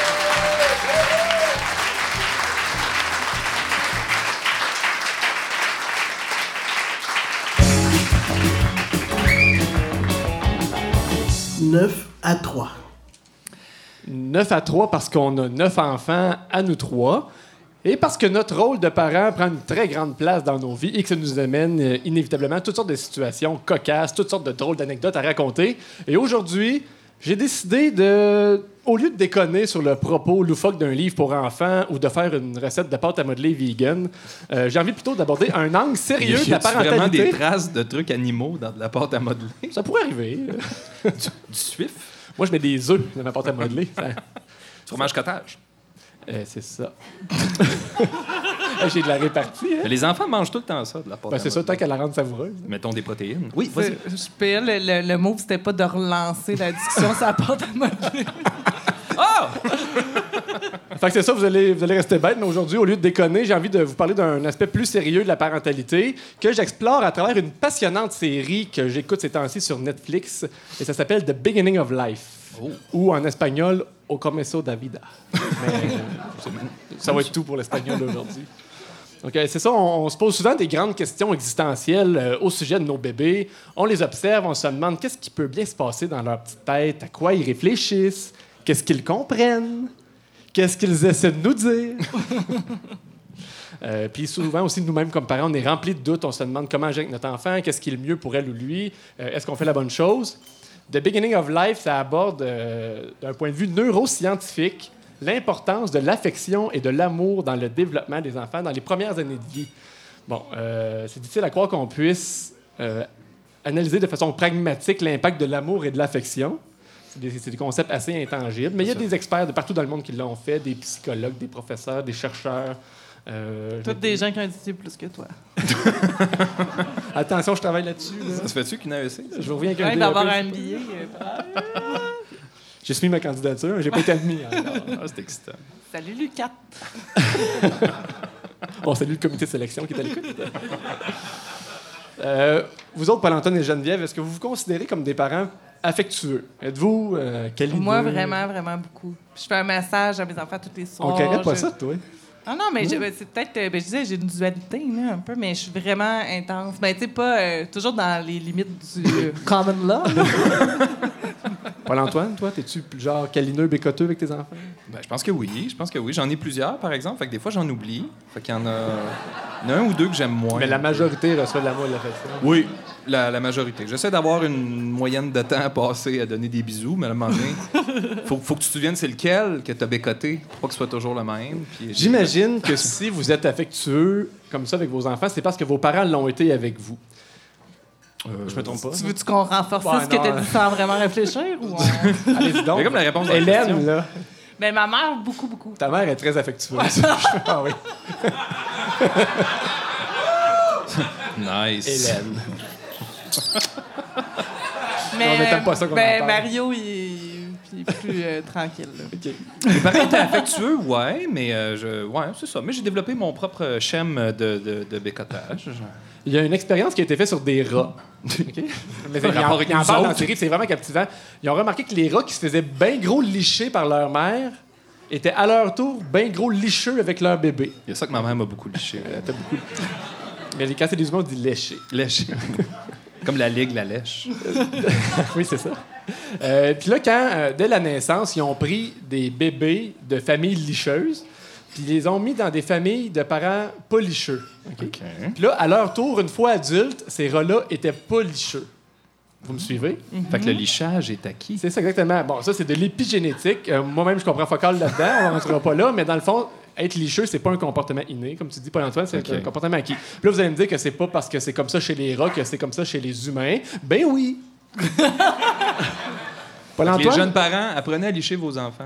Paul-Antoine, toi qui es cultivé, euh, la dictature de Ceausescu, ça dit quelque chose? Absolument. Nicolae Ceausescu, dictateur roumain. Qui est, assassiné. qui est tombé en 89. Absolument. Bon, J'ai vu des images de son assassinat, moi, au téléjournal. Un peu troublé comme enfant, j'avais 12 Ça ans. explique des choses. Ben, toute, cette- toute, cette haine euh, du despotisme. Ce ça de régime-là avait placé des milliers d'enfants dans des orphelinats, puis, mais vraiment des orphelinats de misère. Ces enfants-là avaient, euh, étaient comme dans des couchettes là, jusqu'à l'âge de la puberté, genre. Euh, ça, ça varie selon. euh, ça, c'est comme la poêle pubienne. Comme Vincent, son poil. David, lui, il n'avait. Vincent c'est resté plus longtemps. Ouais. Ces enfants-là étaient exposés à rien, pas d'affection, pas d'estimement, tout ça, puis c'est fou comment euh, l'impact est majeur dans le développement de ces êtres humains-là pour le restant de leur jour. C'était-tu une expérience ou c'était juste de la négligence? C'était de la négligence à ce moment-là, oui, c'est ça. Ben, en tout cas, je présume. Selon ce que j'ai vu dans un documentaire de quelques minutes. Euh, bon, il y a toutes sortes de choses le fun qui sont abordées dans la série. Euh, on s'identifie toujours à ça comme parents. Geneviève Paul-Antoine, sûrement que vous avez déjà été témoin de moments euh, avec vos enfants où le, le même geste était fait de façon répétitive, là, au point de les trouver quasiment cons. Euh, je vais vous donner un exemple. C'est certain que vous avez déjà vécu ça. Un bébé qui lance toujours sa cuillère par terre, puis on lui remet sa cuillère, puis on dit non. Puis là, il relance la cuillère par terre, puis là, on dit non. Comment tu le dis, toi, ton nom? Non, non, non, non. sais pas. Moi, je dis souvent oui, pareil. Alors, les, parents, les enfants, Paul Antoine, là, ils disent Ben moi, tout ça, le temps oui. probablement qu'à un moment donné, je me tannais, puis je disais, OK, elle va rester à terre. Mais c'est ça la stratégie, c'est Ouais. faut pas que tu dises non. Ben, en fait, c'est là. dises un peu plus tard. Non, c'est ça l'affaire, c'est qu'on a l'impression que l'enfant, il nous manipule, qu'il cache pas vite, puis tout ça. Mais en fait, dans son cerveau, de la façon que ça se passe à l'enfant, c'est qu'il fait des expériences, puis il anticipe un résultat. Fait que lui, si tu lui as dit non les premières fois, quand tu lui redonnes sa cuillère, puis tu dis non, dans sa tête, il fait ting, analyse concluante. Euh, J'ai réussi mon Check bien exercice. ça, il va dire non. All right. All right. C'est ça. Puis All right. les gestes répétitifs comme ça sont super importants dans le développement des enfants. C'est fondamental pour leur développement. En fait, il faudrait comme quasiment euh, tolérer les gestes répétitifs comme ceux-là. Puis de fond, c'est bon pour notre euh, développement de la patience. Ça aussi. demande une reconfiguration, en effet, de, de la parentalité. Ben, moi, mon Mario, là, qui était pas affectueux, mon père m'a appris. Ton unité parentale masculine. Mon père, il est bon dans comme euh, présenter des, des, des trucs pour de l'efficience, mais dans le fond, c'est comme pour couvrir de la paresse. Puis il me disait, avec tes enfants, il faut toujours que tu sois dans le rôle passif. Fait que si, mettons, il y a quelque chose de répétitif, c'est comme l'enfant qu'il faut qu'il répète ou qu'il court ou qu'il force. Toi, tu restes assis avec ta Toi, tu bière. le rôles pas, c'est ça, exactement. Ah je, je me reconnais dans Mario. Dans la série, il y a toutes sortes de choses que j'aurais envie d'aborder avec vous. Je peux pas aller dans le détail pour tout ça, mais entre autres, la, la stimulation des bébés. On sait que tout se passe avant trois ans. C'est une période où les deux neurones font des connexions, une quantité phénoménale, genre plus en trois ans que pour le reste de leur existence. Fait que c'est pas le temps de botcher. Euh, mais c'est important de comprendre la nuance entre offrir un environnement stimulant et stimuler nous-mêmes faire les choses à leur place. Les enfants ont besoin d'expérimenter, il faut laisser euh, aller ça. Ça, j'aime ça. Il y a aussi question de la pression de la société sur les femmes enceintes. On demande à des femmes de fonctionner normalement, physiquement et intellectuellement, mais on n'a pas idée comment c'est exigeant euh, la gestation d'un bébé. D'ailleurs, j'aimerais saluer notre régisseuse Sophie qui est ici aujourd'hui, et à 40 semaines Qui est en train de fabriquer un humain en ce moment. Depuis, depuis une heure après-midi, je dis quoi faire. Elle a des Braxtonics depuis deux semaines. Il est question du baby blues, de la psychose postpartum, comment on est ignorant, on est rempli de préjugés par rapport à, à ces, ces choses-là, ces maladies-là, en fait, qui sont, euh, qui sont euh, vraiment... euh, Réel et sous-estimé. exactement. Merci. Paul-Antoine. Ça plaisir. La responsabilité des papas, hein, Paul-Antoine? Ah, comment c'est donc marginal d'être un papa au foyer? Je sais que tu as fait ça, toi, pendant un an. Absolument. Les rôles maternels et paternels qui sont définis, mais qui sont pas clairement une question de sexe. Donc là-dessus, il y a vraiment des enjeux qui sont intéressants. L'impact des écrans, des iPads là, pendant qu'on mange ou pendant qu'on devrait passer du temps famille, on n'a pas idée de l'impact que ça a sur le développement de nos enfants. Sur la digestion Euh, aussi. Euh, oui, oui. ça dépend ce que tu écoutes. Puis euh, peut-être un dernier truc, jouer avec des jouets qui sont pas des jouets. Ah Euh, oui, oui, oui, vous, oui, vous connaissez ça, vous avez des enfants. Oui. Euh, Geneviève en a même déjà parlé dans un de ses éditos. L'intérêt est super limité des enfants quand on leur donne un jouet manufacturé, alors que tout ce qui est dans leur environnement immédiat fait parfaitement la job et souvent même plus divertissant pour les enfants. Les roches, aussi. Ah, a des roches, c'est, euh, c'est- inépuisable comme, euh, Ça n'a pas de sens. comme potentiel d'attraction. Euh, puis j'ai une petite anecdote là-dessus. À un moment donné, mon filleul, à sa fête de un an, euh, je savais pas quoi lui offrir en cadeau. Puis là, j'avais parlé à mon frère. Je dis, écoute, euh, y a-tu besoin de quelque chose? Euh, un jouet qu'il n'y a pas? Puis il dit, ben, sérieux, on manque de rien. C'est le, trois- c'est le deuxième, mais tu sais, on, on manque de rien. Puis, euh, bon, c'est beau, moi, trouvé quelque chose, mais. J'ai offert une. puis ma, ma femme est, com- est complice là-dedans. On lui a offert une boîte de Kleenex vide qu'on a emballée dans une autre boîte. Mhm. Fait que là, il a déballé tous ses cadeaux, puis devinez avec quoi qu'il a joué le plus cette journée-là? Le papier d'emballage de la boîte de Kleenex. Et la boîte de Kleenex boîte de vide. Mais pendant ce temps-là, dormait à côté les cadeaux qui avaient été achetés à coût de centaines de dollars par la grand-mère maternelle. Ah, ben là, c'est ça. C'est c'est le fun que tu dises pas c'est c'est qui ton. Non, non, on les nommera pas, mais conseillère municipale à la ville, la mère de Euh, c'est ça. Donc, euh, ben, c'est ça. Euh, comme parent, tu l'as dit un peu aussi, l'exemple de ton père est super bon. Euh, il, il faut intervenir dans le jeu de nos enfants, mais il faut faire attention de quelle façon. Puis, parce que sans s'en rendre compte, on est, pour- on est porté à imposer des cadres, puis à bloquer un peu leur imagination. Fait qu'il faut se laisser embarquer dans leur univers. Fait que ton père, c'était peut-être par paresse qu'il le faisait, mais il était exactement à sa coche. C'est ça qu'il fallait faire. L'instinct. Mario, on sait le Bravo. que c'est ça. euh. Ma conclusion, c'est que les enfants, vous le savez, sont intelligents, sont fascinants. On devrait s'en inspirer plus souvent, même dans les choses les plus importantes de la vie, euh, les plus sérieuses. Je veux pas être kitsch en disant ça, mais, mais pour vrai, je trouve que les enfants, en fait, sont pas pris comme nous autres dans toutes sortes de patterns quand vient le temps de fonctionner, de prendre des décisions. Il faut euh, sortir des façons traditionnelles de faire les choses. Il faut être créatif. Il faut se laisser émerveiller par la vie, par toutes les, petites choses banales. En fait, euh, on dit souvent que euh, l'Assemblée nationale est une garderie. Fait que moi, tant qu'à ça, je laisserais gouverner les enfants. Tant qu'ils disent pas beurre de pinot. C'est bon, ça. Toi, laisserais-tu gouverner les tiens, Paul-Antoine? Mes enfants, euh, tant que je peux tirer les ficelles en arrière. Ah, c'est ça, c'est ça. Hein? Ben, ça serait T'as des racines libérales. J'ai déjà été membre.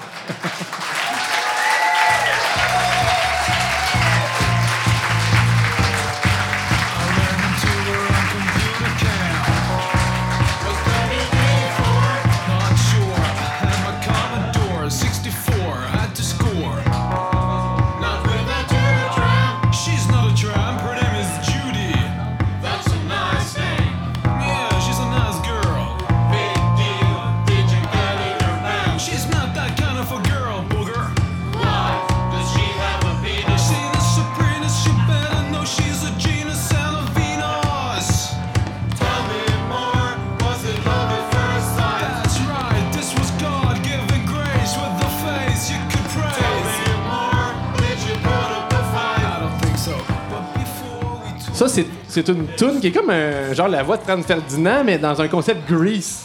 c'est l'histoire de, de deux personnes qui tombent en amour dans un camp informatique. C'est, c'est vraiment geek. Ça existe. Wikipédia. Puis Paul-Antoine a un peu la tronche d'un geek qui aurait pu rencontrer sa femme dans un camp informatique. Mais c'est pas le cas. Non, loin s'en faut, euh, Francis. Tu l'as dit en introduction, aujourd'hui, tu nous parles de la technologie de ton enfance, une console qu'on n'a même pas connue, Geneviève et moi, Atari. Non, vous avez pas connu ça, en Moi, effet, je c'est pas l'avais chez possible. mon mononcle rénal à Dormetal. Il y avait aussi des posters de Deep Purple. C'est-tu le frère d'Hélène? Non, de Mario. Est-ce que vous jouiez ensemble ou s'il tenait sa bière? Puis... Rénal, je, il savait même pas mon nom. On le salue si à l'écoute, mais c'est impossible. touchante relation. Euh, en effet, Francis, Atari, Atari, ah, Atari. Écoutez, euh, j'ai l'impression, en fait, moi, je suis né euh, l'année de la création de la console Atari 2600, soit 1977, et j'ai constaté que vous étiez né euh, l'année où est sortie la console Nintendo Entertainment System. En 1985. Ça, ça, cuvée, ça montre le 85. clash générationnel qui existe entre nous, finalement. Vous êtes plus 8 bits.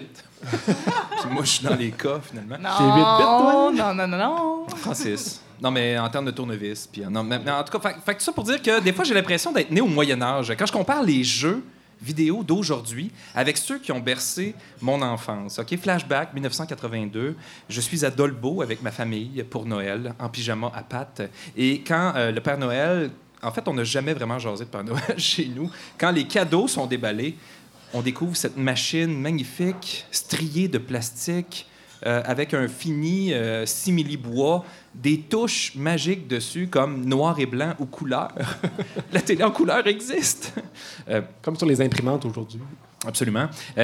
Donc, on est vraiment émerveillés, moi et, et mes frères. On capote bien raide. Puis, on a donc une console Atari avec un joystick, des paddles, une espèce de roulette avec un bouton sur le côté, et même l'espèce de contrôleur euh, analogique avec plein de pitons pour le jeu Star Raiders.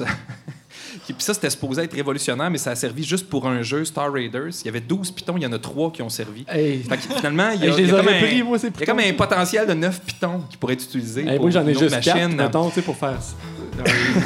Et il y avait des jeux extraordinaires, genre combat. Combat, c'était 27 jeux différents. Fait que t'avais un tank contre un tank, deux tanks contre deux tanks, un tank contre un tank dans un labyrinthe simple, deux tanks contre deux tanks dans un labyrinthe simple, un tank contre un tank dans un labyrinthe complexe.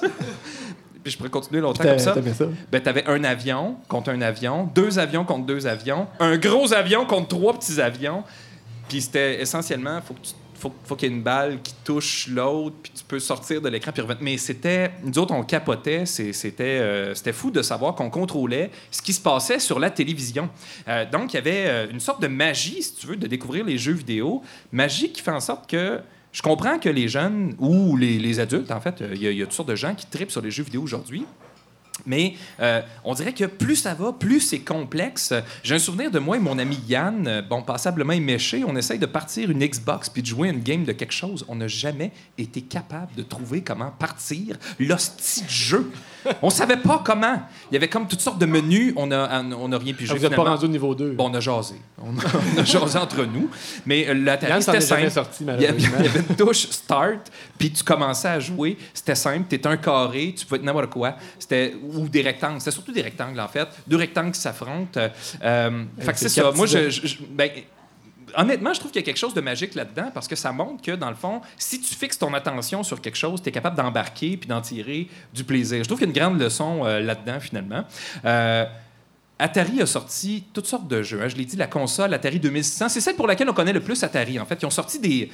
À l'époque, il y avait des pinballs, mais il y avait des espèces de de machines d'arcade. La première qu'ils ont créée, ils ont fait le moule en bois eux-mêmes, les, les deux, trois créateurs. Ils ont fait un programme qui jouait dans une TV en noir et blanc. Ils ont mis une espèce de machine qui sert à mettre les pièces de monnaie qui servait pour des, euh, des machines à laver dans des buanderies. Puis il y avait une espèce de canisse de lait tronqué qui servait à, à recueillir les, les 25 sous. Fait que c'est ça qu'ils ont mis dans un bar. Puis à un moment donné, euh, le propriétaire du bar a appelé pour dire Hey, votre machine ne marche plus. Puis finalement, c'était parce qu'il y avait trop de 30 sous dans le truc de lait, puis c'était plus capable de partir. Ils sont allés, comme dans les parcomètres, les gens. si on veut, mais ils sont allés pour la réparer, puis il y avait une filée de monde qui attendait pour jouer au jeu. Fait qu'ils se sont dit OK, on tient peut-être quelque chose. Ça, c'était euh, autour de bon, euh, 70, euh, 72, 73. Comme en Fait que- 13 avant Geneviève Bellan, mettons. à l'an 13. Atari, hein, ça a été créé en 72. Déjà, en 73, il y avait leur logo. Puis c'est c'est particulier parce qu'il y a eu toutes sortes de propriétaires d'Atari. Ça a été vendu au fil du temps. Ils ont scindé ça en Atari Games, Atari Corp. Mais toujours, le logo est resté. Puis encore aujourd'hui, il y a des gens qui portent le T-shirt. La marque est, de- est restée très, très forte. Même si à un moment donné, ça a crashé, c'est devenu totalement cheap. Les gens sont vraiment restés attachés à cette appellation-là. Les gens sont nostalgiques, hein? Ben, on dirait... Pas Sauf moi. Geneviève. Sauf Geneviève. Vous savez, euh, mon expression préférée avec nostalgie, c'est le titre des mémoires de Simone Signoret, hein, qui était bon, la conjointe euh, d'Yves Montand. Mais euh, ça s'appelait La nostalgie n'est plus ce qu'elle était. Et je trouve que c'est riche comme titre. Wow! Vous savez me chercher. Tout est là.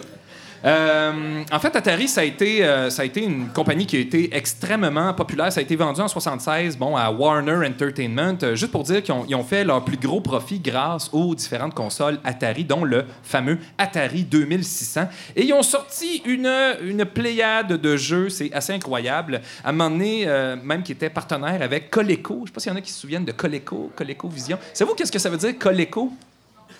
Connecticut Leather Company. Il y a quelqu'un qui l'a dit en même temps. Il y a quelqu'un qui l'a dit? Qui est ce? Ah! on a fait bravo! euh, tu gagnes un T-shirt du prospecteur. que tu portes déjà fièrement. Mais euh, ouais, c'est ça, la compagnie euh, du cuir euh, du Elle Connecticut. était pas drôle la radio, mais physiquement, elle était bonne. La joke. Alors, je pense que les gens de Nassau vont triper sa joke. C'est c'est du contenu extra pour le public euh, en salle ici. Euh, fait que c'est ça. Donc, Coleco s'est mis à produire des jeux aussi pour Atari. Puis bon, euh, ça, ça, ça a marché quand même assez euh, tempête. Ça a marché longtemps, cette console-là. Ils ont voulu la remplacer. Mais finalement, c'est la console originale qui a fonctionné le plus longtemps. Un des jeux qu'on avait, pour vous donner une idée à quel point c'était des jeux n'importe quoi, ça s'appelait Plaque Attack. Donc, tu étais un petit tube de pâte à dents et tu devais euh, tirer euh, de la pâte à dents sur des cannes en bonbons qui menaçaient hein, l'appareil dentaire d'un d'un humain quelconque. On ne sait pas si c'était un homme ou une femme. Ce soit. faire jouer les enfants à ça dans les écoles. Il y avait Pressure Cooker aussi, où tu étais un chef cuisinier euh, qui devait composer des hamburgers en fonction des, euh, des commandes. euh. C'est comme, il y avait le jeu de table aussi, hamburger, hein? Tu sais, ça- Oui, absolument, on l'a chez nous. Tu ramasses tes condiments, tu l'as? La prochaine fois, on fait le moment anti-radio avec ça, ou on pourrait juste garder ce moment-ci, puis en faire notre moment anti-radio. Mais ça pour dire que Atari euh, n'était pas en reste en matière de jeux assez pas d'allure. Un dont je voudrais vous parler très brièvement, non, c'est pas vrai, ça va être long, mais euh, je veux dire, c'était tellement capoté, ça s'appelle Sword Quest. On l'avait chez nous. Euh, Sword Quest était prévu à être une suite de quatre jeux, OK? Quatre jeux avec Earth World, Fire World, Water World, puis Air World. Pour ceux qui n'ont... qui- ont de la misère avec mon accent anglais chaleureux. Euh, dans le fond, c'était le monde de la terre, le monde du le monde de l'eau et le monde de l'air. Et euh, nous, on avait euh, le premier, en fait, le seul qui est sorti euh, sur, sur notre console Atari, Earthworld. On n'a jamais compris comment ça marchait. Fallait trouver tous les signes du zodiaque. Fallait répondre à des indices. Et là, ce que j'ai appris en faisant mes recherches, c'est qu'il y avait un concours qui était lié à ça avec une bande dessinée. Fallait que tu trouves des indices dans le jeu, que tu te reportes à, au comic book qui venait avec, que tu lises des instructions qui étaient juste en anglais. Et là, ça te permettait d'entrer dans un concours, OK? Juste pour Earthworld, OK? Il y a, il y a eu 5000 personnes qui se sont proposées. Il y en a juste 8 qui ont trouvé tous les indices. OK? Puis dans les huit, il y en a un qui a gagné. Et qu'est-ce qu'il a gagné? Il a gagné le talisman de la vérité pénultime. OK? Ça, ça m'intéresse. Juste ça, je capote. D'ailleurs- pénultième vérité, pénultième, hein, est-ce qu'il y en a qui savent euh, ce que ça veut dire? Pénultième, c'est l'avant-dernière. a C'est même pas la ça. dernière vérité, il en reste une après. On ne sait pas c'est laquelle. C'est pour dire que le talisman en question, il était fait d'or 18 carats, avec 12 diamants et euh, les pierres de naissance des 12 signes du zodiaque, OK? Avec euh, une petite épée qui était faite d'or blanc, qui était Oh là là. attachée en avant. Ça pour dire que euh, dans ce temps-là, ça valait 25 000 Fait que le gars euh, Mais a qui, fait qui fondre... t'aurait racheté ça? Ben, c'était écœurant. Le gars a fait fondre le talisman pour payer des taxes. euh, OK? Puis. Tu euh, ça, des talismans? ben, ça, il a trouvé quelqu'un qui avait une petite fonderie maison. Euh, il a gardé les pierres précieuses et l'épée. Euh, comme butin. Malheureusement, il s'est fait voler l'épée. C'est un peu triste. Bon. Il y a eu un concours organisé avec le Fireworld qui se jouait sur une autre plateforme. Euh, tout ça pour dire que euh, là, il y avait euh, 50 participants qui avaient été euh, prévus, mais finalement, il y a eu plus de gens qui se sont présentés quand ils ont vu qu'il y avait un gros Christi de prix qui était donné. Fait que là, c'était euh, la chance de gagner le calice de lumière. Mais tout ça, là, ça vient renforcer les préjugés qu'on a Sur les geeks, ils sont, pas sont- sont ouais. nés là. Moi, j'ai Ils sont j'ai nés un, amoureux geek, puis je l'écœure souvent avec ses écus, puis ces trucs-là, puis tu sais, c'est tellement exactement Mais écoute, ça. le calice de lumière, comme dans l'expression ferme la calice de lumière, j'imagine. Et le calice lui-même était fait d'or et de platine, et il y avait euh, des diamants, de la jade verte, des perles, des rubis et euh, des saphirs dessus. Ça valait 25 000 Puis euh, le gars, en 2005, qui avait gagné ça, disait Il qu'il n'avait était jamais toujours... fait l'amour. Il était toujours en possession. Il était toujours en possession de l'objet. Finalement, je vais avec Waterworld. C'était basé sur les sept centres du chakra. Juste ça, c'est tellement hot. Le gagnant était supposé gagner le Crown of Life, la couronne de la vie. Alors finalement, ils n'ont jamais fait. Non, ils ont fait le concours un c'est peu. le dentiste. ça. Ils ont fait le concours un peu en secret. Ça valait 25 000 aussi. c'est à Ils peu ont fait près le ça. concours un peu en secret parce que Atari est en train de faire faillite à l'époque. Fait qu'il y a eu 10 personnes, ils ont- ils leur ont donné des puzzles à faire, puis ils ont pris la troisième place pour y donner le prix. Et finalement, euh, pour le dernier, le Airworld, euh, le gagnant devait gagner la pierre philosophale, puis il devait pogner les quatre gagnants, puis faire un concours entre eux. Puis euh, le gagnant devait remporter l'épée de l'ultime euh, sortilège. Je trouve ça écœurant. Juste pour dire que juste sur ce jeu-là, euh, il y a un comic book qui est sorti en 2017, non pas sur l'univers du jeu, mais sur le concours, parce que c'est trop hot. Euh, juste dire qu'à un moment donné, le jeu vidéo a comme euh, craché, le jeu vidéo d'Atari, euh, puis euh, de plein de consoles aussi, vers la fin de 1982. Il y en a qui disent que c'est la faute du jeu E.T. Je sais pas s'il y en a qui ont déjà joué à ça, E.T. sur Atari. Moi, je l'avais. J'ai jamais compris. On a, tu sais, tu- tu passais un niveau, tu te promenais, il y avait un espion qui arrivait, tu mourais. Le même gars qui a gagné un T-shirt, il l'avait, lui. Yes, sir, E.T. Euh, ça pour dire qu'ils ont produit beaucoup, beaucoup de jeux. C'était pas longtemps après la sortie du film. Euh, ils ont envoyé ça chez les détaillants. Puis là, les détaillants, il y avait une entente avec Atari. Quand ils vendaient pas les jeux, ils les renvoyaient à Atari. Mais là, il y a des millions littéralement des millions de jeux qui revenaient à Atari. Il n'y avait pas de place pour garder ça. fallait qu'ils remboursent. Euh, ils ont perdu des centaines de millions de dollars avec ça. Puis à un moment donné, ils ne savaient plus quoi faire avec les jeux. Qu'est-ce qu'ils ont fait? Ils ont. Exactement. On a un autre geek ici. Euh, ils ont pris les jeux, il y a, euh, semble-t-il, entre 12 et 20 vannes remplies de jeux qui sont allés dans la décharge d'Almadero euh, au Nouveau-Mexique, puis qui ont dompé les jeux-là, ils les ont enterrés. Il y a des enfants du secteur qui s'en sont rendus compte, qui sont allés fouiller là-dedans, donc ils ont coulé une dalle de ciment par-dessus euh, le tas de jeux. et les dirigeants d'Atari ont toujours nié que ça s'était fait, ça. Euh, là, on mais- contre les pailles. Là. on change gentil. contre les pailles. Mais Mais les c'est- jeux d'Atari. Ils ont toujours nié, mais il y a, à un moment donné, il y a des gens qui en ont entendu parler. Il y a un documentaire qui s'est fait là-dessus. Euh, puis euh, le, le but du documentaire, c'est de retracer le designer du jeu E.T. Ils l'ont donc retrouvé et ils l'ont amené, ils ont fait la quest, ils ont cherché la décharge en question, ils l'ont trouvé, ils ont obtenu l'autorisation de creuser et ils ont retrouvé à peu près 1500 cartouches de jeux. Semble, Atari a fini, ceux qui étaient en poste à l'époque, ont fini par avouer qu'il y en avait 730 000 qui avaient été enfouis avec des consoles puis tout le kit parce qu'il n'y avait plus de place puis ils ne savaient pas quoi faire avec. Donc, euh, ces cartouches-là ont été vendues aux enchères pour financer un musée de euh, la cartouche euh, Atari. Puis même l'Institut Smithsonian aux États-Unis, comme une espèce d'institut d'État d'histoire américain, en a acheté quelques-unes dans le but de montrer les défis que représente l'adaptation d'un film en jeu vidéo, mais aussi le sort qu'on réserve aux jeux qui ne sont pas vendus et surtout le cycle de vie d'une cassette. Donc, euh, C'est une cassette. moi, ça me fait vraiment capoter. Atari, ça a commencé à crasher à partir de là. Puis comme je l'ai dit, il y a eu une espèce de d'écrasement du jeu vidéo. En 85, Nintendo est arrivé. Et à partir de là, Atari a commencé à péricliter, mais ça a été vendu puis revendu. Puis là, les gens ouvraient des nouvelles divisions. Puis à un moment donné, quand ça marchait plus, ils ressortaient le nom Atari, ils faisaient quelques millions. Fait que ça a toujours marché, mais coup-ci, coup-ça. Tout ça pour dire que j'ai retracé un article qui disait que d'ici un an, il devrait y avoir une nouvelle console Atari. Et c'est, je pense que je- on est un peu le public cible, moi puis le gars avec la barbe puis le t-shirt du là-bas. On pourrait t'en acheter une. C'est extraordinaire. Quand on a va encore sortir. notre console Atari chez nous avec euh, facilement une quarantaine de cassettes. Bien sûr que ça fonctionne, c'est indestructible. T'as-tu besoin de souffler les cassettes comme nos Nintendo? Même pas. Oh. Même pas. Mais trouver un joystick de remplacement, c'est un défi, mais je pense que ça se fait de mieux en mieux. Il y a toutes sortes de, d'émulations qui sortent. Fait que voilà, c'était euh, Atari, mesdames et messieurs. Paul-Antoine Martel, notre geek d'amour. Programme de soutien aux finissants en sciences humaines, profil individu. On le sait que ce nom de segment-là est un peu long. C'est pour ça qu'on a demandé à Yolette de nous enregistrer un On acronyme. va abréger. Euh, comment? On va abréger. Ouais, on va abréger.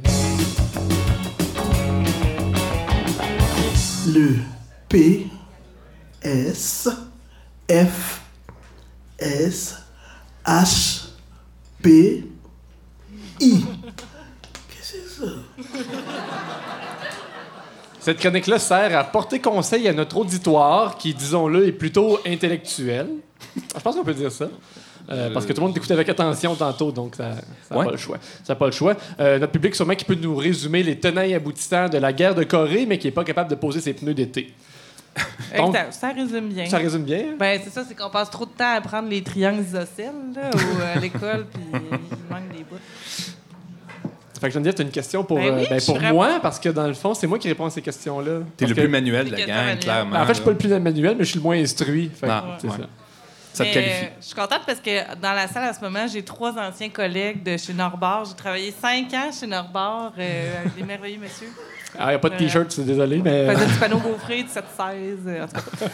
Puis, ma question, que je pourrais leur poser à eux autres pour avoir une réponse plus précise, mais je vais te la poser Ben non, à toi vu que tu as un micro. Je fais de la recherche. C'est quoi ça, un salage? Bon. Le salage.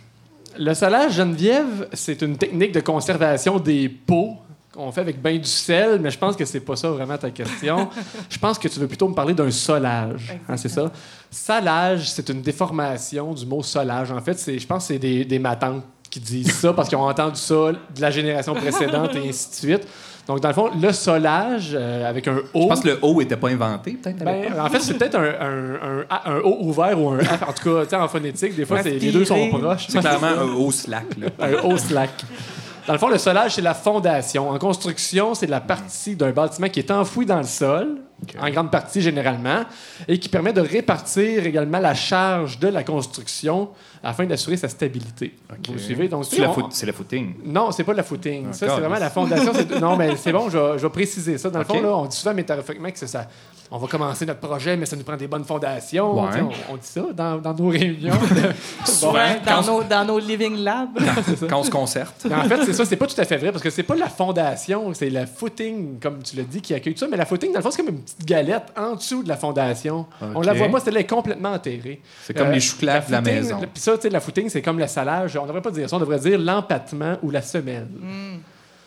OK, les boys? suivez? Ouais, les gars? Ah. Puis, puis euh, ce qui est le fun avec l'empattement et la semelle, c'est que c'est là où, euh, en fait, c'est là-dessus que va s'appuyer. J'aime puis- beaucoup que tu me tournes le dos. Ouais. c'est du mansplaining. Ça, c'est du sexisme ordinaire. Non, mais tu sais, je suis un homme blanc hétérosexuel. Euh, c'est vrai que c'est ta question, en fait, je devrais te regarder. C'est que la, la, Moi, je la jonction de la footing et de la fondation, c'est là qu'on va mettre le drain français.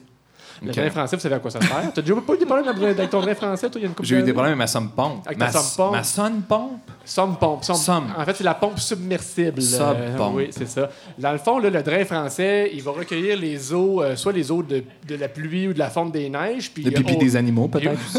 Ben, s'il y a vraiment beaucoup, beaucoup. Euh, mettons que les animaux ont beaucoup bu. Puis qu'ils ont vraiment tout pissé sur ton- salage. Bon. Euh, mettons, bon, c'est ça. Les, les- Comme si c'était si important que je parle des drains français.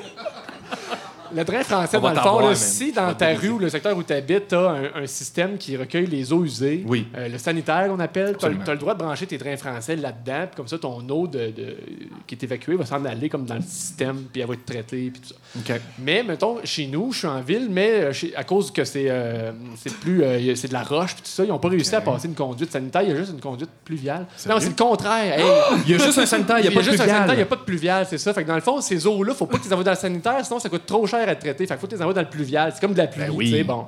C'est Ben ça. Mais si t'as pas de pluvial, tu peux pas ir dans le sanitaire, sinon c'est un crime, tu. Ben, tu peux aller en prison pour ça.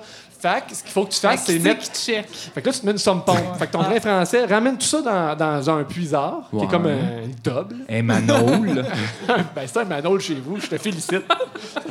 je sais pas, je fais du name dropping un, d'objets. trou d'homme. Ben, moi, j'aurais même pas pu dire ça. Fait que c'est ça, Gouttière, fait- gouttière. Non. Ceci étant dit, ça se peut que ton puisard, au printemps, comme ça, il, euh, il se remplisse parce que c'est la fonte des neiges. Puis là, on a euh, les réchauffements climatiques, Éric Duhem, etc. Bon, Tu parles de pollution? c'est ça? Euh, le- des fois, mettons, ça se peut que ça déborde au printemps parce qu'il y a beaucoup d'eau qui arrive. Puis là, les gens vont comme paniquer parce qu'il y a un refoulement dans mon sous-sol, il y a de l'eau, je sais pas quoi faire avec ça. Euh, généralement. À Sullivan, c'est quelque chose. hein? oui. absolument. Donc, dans le fond, la solution dans ce temps-là. Pour les gens d'extérieur, Sullivan, c'est une banlieue au nord de, de Val d'Or. C'est vrai, les gens de Nassau. là. dont la route 111 euh, qui relie le centre de Val d'Or à Sullivan inonde depuis euh, récemment, là, 70 ans à peu près. Qui a déjà gagné le meilleur village euh, grâce à Paul-Antoine. On continue. Ça, c'était un fun fact. fun fact. On, on te connaît pas, Antoine. C'est ça. Fait que si, dans le fond, ton puisard déborde, là, la solution 9 fois sur 10 là, va donner une pichenote sur le flotteur de ta pompe submersible. C'est juste parce qu'elle n'a pas servi ça fait longtemps puis elle est comme jammée. Ça va se mettre à pomper et tu n'auras plus de trouble avec ça. Penses-tu que c'est une bonne idée l'été d'aller partir ta, ta pompe submersible, peut-être diverser, je sais pas, une coupe de gallons d'eau, de la starter, peut-être pour la garder? Ben, c'est c'est sûr que c'est pas de mauvaise idée. Non, c'est sûr que c'est pas de mauvaise idée. Ça, ça peut permettre de prévenir à un moment donné qu'elle jamme. Puis tu pourrais l'agresser aussi. Tu sais, le- Oui. il y a une vis qui tient le, Oui, le- oui. le bras du flotteur, comme dans une oui. toilette. Hein? Je vais me mettre un alarme. Tout le monde ouvre sa cuve de toilette généralement. Peut-être Bon, en euh, juillet, c'est starter la somme pompe. D'autres questions, Geneviève? Mais là, pour Mais, le- euh, mais ce que je fais aussi, moi, là, euh, deux, trois fois par année, je me suis mis un rappel pour vrai dans mon iPhone. Puis je vais vider, mettons, deux, trois gallons d'eau dans mes drains de sous-sol. OK. Ça, C'est pour éviter que tu aies des odeurs qui remontent. des- C'est Ah. jamais arrivé qu'il y ait des odeurs, mais je fais ça. probablement parce que tu le fais, Ben, c'est. j'imagine. J'ai pas d'autre raison. fait que là, en conclusion, Francis, un soldage en bloc, si tu. Euh, mettre un scellant? Ben, c'est sûr que si t'as un salage en bloc puis t'as pas de problème, touche pas à ça. ça Touche- touche pas. Ben, Si tu te parles pas, vas-y. ah, c'est. Hey, merci, Francis!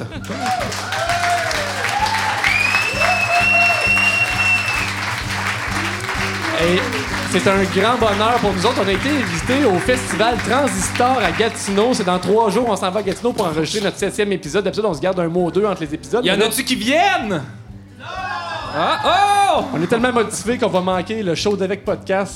Le vendredi. Moi, je vais être là. Moi, je vais être là. Non, pas longtemps parce qu'il conduit à la nuit, mais c'est parce qu'il est un jeune fou. Je suis un vampire. On va, on va les écouter en attendant. Ben, vas-y. Parce qu'on sera pas là vendredi, nous autres. Oui. Oh, comme il est lourd le temps qui s'appelle hier. Prends les sept diamants dans ma tête, il est pour toi. Je promets, je prends que la journée qui s'en vient, le flambeau neveu. Je promets, je prends que la journée qui s'en vient, le flambeau neveu.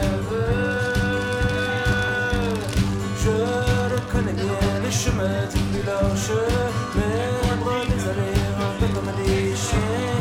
Je promets, je promets que la journée qui s'en vient, flambant neveu. Je promets, je promets que la journée qui s'en vient, flambant neveu.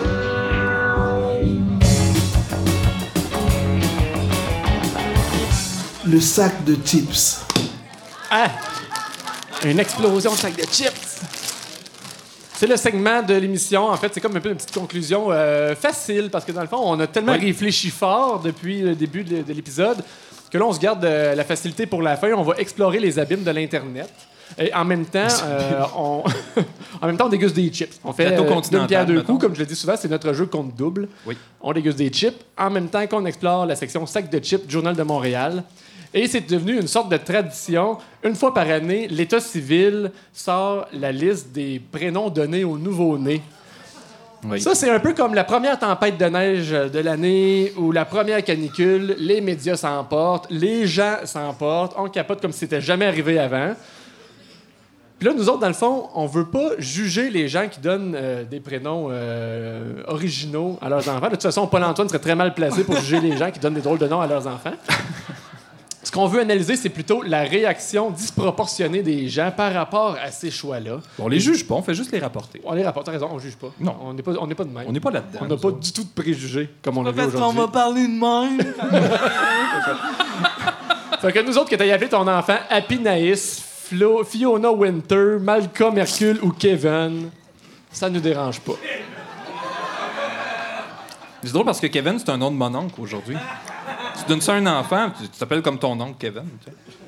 Puis, Comme Roger à l'époque ou Maurice. évidemment, on va faire tout ça en mangeant des chips, hein? On a, des- on a deux sortes. Moi, j'en ai une avec des protéines de viande, j'imagine. Ben, quoi que, je sais pas, c'est peut-être juste la sauce. C'est écrit sucré et épicé. Ouais, ben, je pense que j'aimais mieux ça que le bacon, moi. Un peu absurde. C'est comme C'est si. là qu'on euh, a mangé à la pratique. À, à notre pratique générale. on a-tu mangé des chips à notre Ben, c'est pratique? parce que t'es arrivé en retard. Reste clenché tellement. le sac avant que je parte. Avant que j'arrive. Ouais, mais ils sont bons. Ils sont... Je vais manger celui-là, moi, à soir. Comment on les appelle pour le, le bénéfice des gens de Nassau qui doivent pas avoir accès à ces. Hey, ça, C'est aller en voyage, hein? Sucré épicé, les Il y autres, en a aussi c'est. des euh, gens qui voyagent sont déçus parce que les sortes de chips dans le monde sont pas les mêmes qu'ici. J'espère que C'est non. peut-être un problème. Toi, que- toi, tu, vas, tu voyages pas pour être dépaysé, clairement. Ouais, ça me prend mon petit Ça me lace prend barbecue. mes chips, ouais. Quand il n'y a pas de McDo, Quand tu capotes un Ah, peu. ça, non, ça, c'est correct. Ok, c'est juste c'est les bon. chips, honnêtement. ah, le reste. Le Saint-Hubert, par exemple. Il y a pas de Saint-Hubert. J'en mets un voile, mais je change pas ma sorte de chip. OK, on y va. Fait que, euh, par rapport au prénom, là, on, euh, on a fait un petit. On est allé voir les commentaires des gens sur Facebook, évidemment. Non. Euh, dans la section du sac de chips. Oui, c'est oui, ça. ben oui, c'est ça. Et puis, on a trouvé des. Tu sais, ça, des. Des commentaires comme ça. Moi, j'en j'en ai pour commencer. C'est euh, tranquille, là. Il y, a un gars qui dit il y a des parents qui rivalisent en stupidité et manquent de vision à long terme pour leurs enfants lorsqu'ils nomment leur progéniture plusieurs noms anglo. C'est tout? Non, ben ça continue, malheureusement. Ils sont plutôt centrés sur leurs petits égaux nombrils dans leur vision court terme. Il y en a même un nommé d'après une bière. Ben, coudon. Mais j'aime les gens qui, qui prônent la vision à long terme. Je trouve ça important, moi, qu'on pense à long terme, que ce soit en matière de prénoms, euh, de politique, de développement régional. C'est important d'être visionnaire. Ouais. Geneviève, en aurais-tu un pour nous? Ben, moi, j'aimerais dire, en partant, là, que la personne qui l'écrit s'appelle Philo. Il dit C'est de quoi qu'il parle. M'a appelé mon fils Jack Daniels Tremblay, ça va être moins niaiseux que la plupart des noms là-dessus. Fait que c'est comme une menace. Moi, je vois pas le problème. Jacques Daniel. un- Ben, tu sais, j'aime pas les noms composés, mais. Ma blonde enseigne, moi, puis elle a déjà eu un Jacques Daniel. Un vrai? un, vrai. Avec quel âge? Elle enseigne. euh, T'es au secondaire, là. Ouais, enfin, je pensais qu'elle enseignait aux adultes. Tu avais-tu des bonnes notes? Francis? Ouais. Sérieusement, tu penses pas à ton enfant en faisant ça? Ils vont passer leur vie à appeler leur prénom et à l'épeler. C'est pas des farces. Cette fille-là s'appelle Isabelle Y-Z-A-B-E-L-L-E. E Dans le fond, elle a eu un traumatisme. C'est de quoi qu'elle parle. Mais c'est sérieux? comme- C'est comme l'argument ultime, il va l'épeler toute sa vie. Comme si c'était si grave. Mais moi, euh, honnêtement, Francis, c'est assez banal comme nom, mais il a souvent fallu que je précise qu'il n'y a pas de cédille. Parce qu'on sait que CI, ça fait qui? hey, j'aime assez ça, l'Halloween, puis décorer des quitrouilles. Ah, Quitron. Mais. euh, C'est de la répartie. Oui, quand même. Ouais. Euh, moi, j'ai Sylvie qui dit euh, dire que c'est des parents, donc, en théorie, des personnes responsables. Juste, moi, je la suis plus, euh, juste rendu là. je sais de quoi je parle, je suis parent, pas pas- je suis parent, je suis responsable. Qui donnent ce genre de nom à leurs enfants, pauvres enfants. Une chance qu'ils vont pouvoir changer de nom une fois adultes, ça fait dur en titi. Et choqué, là, Ça doit être de la faute du gouvernement. sûrement. J'en ai sorti un que j'ai donné une catégorie là, qui s'appelle J'en profite pour partager ma liste de prénoms que j'ai composée depuis le primaire.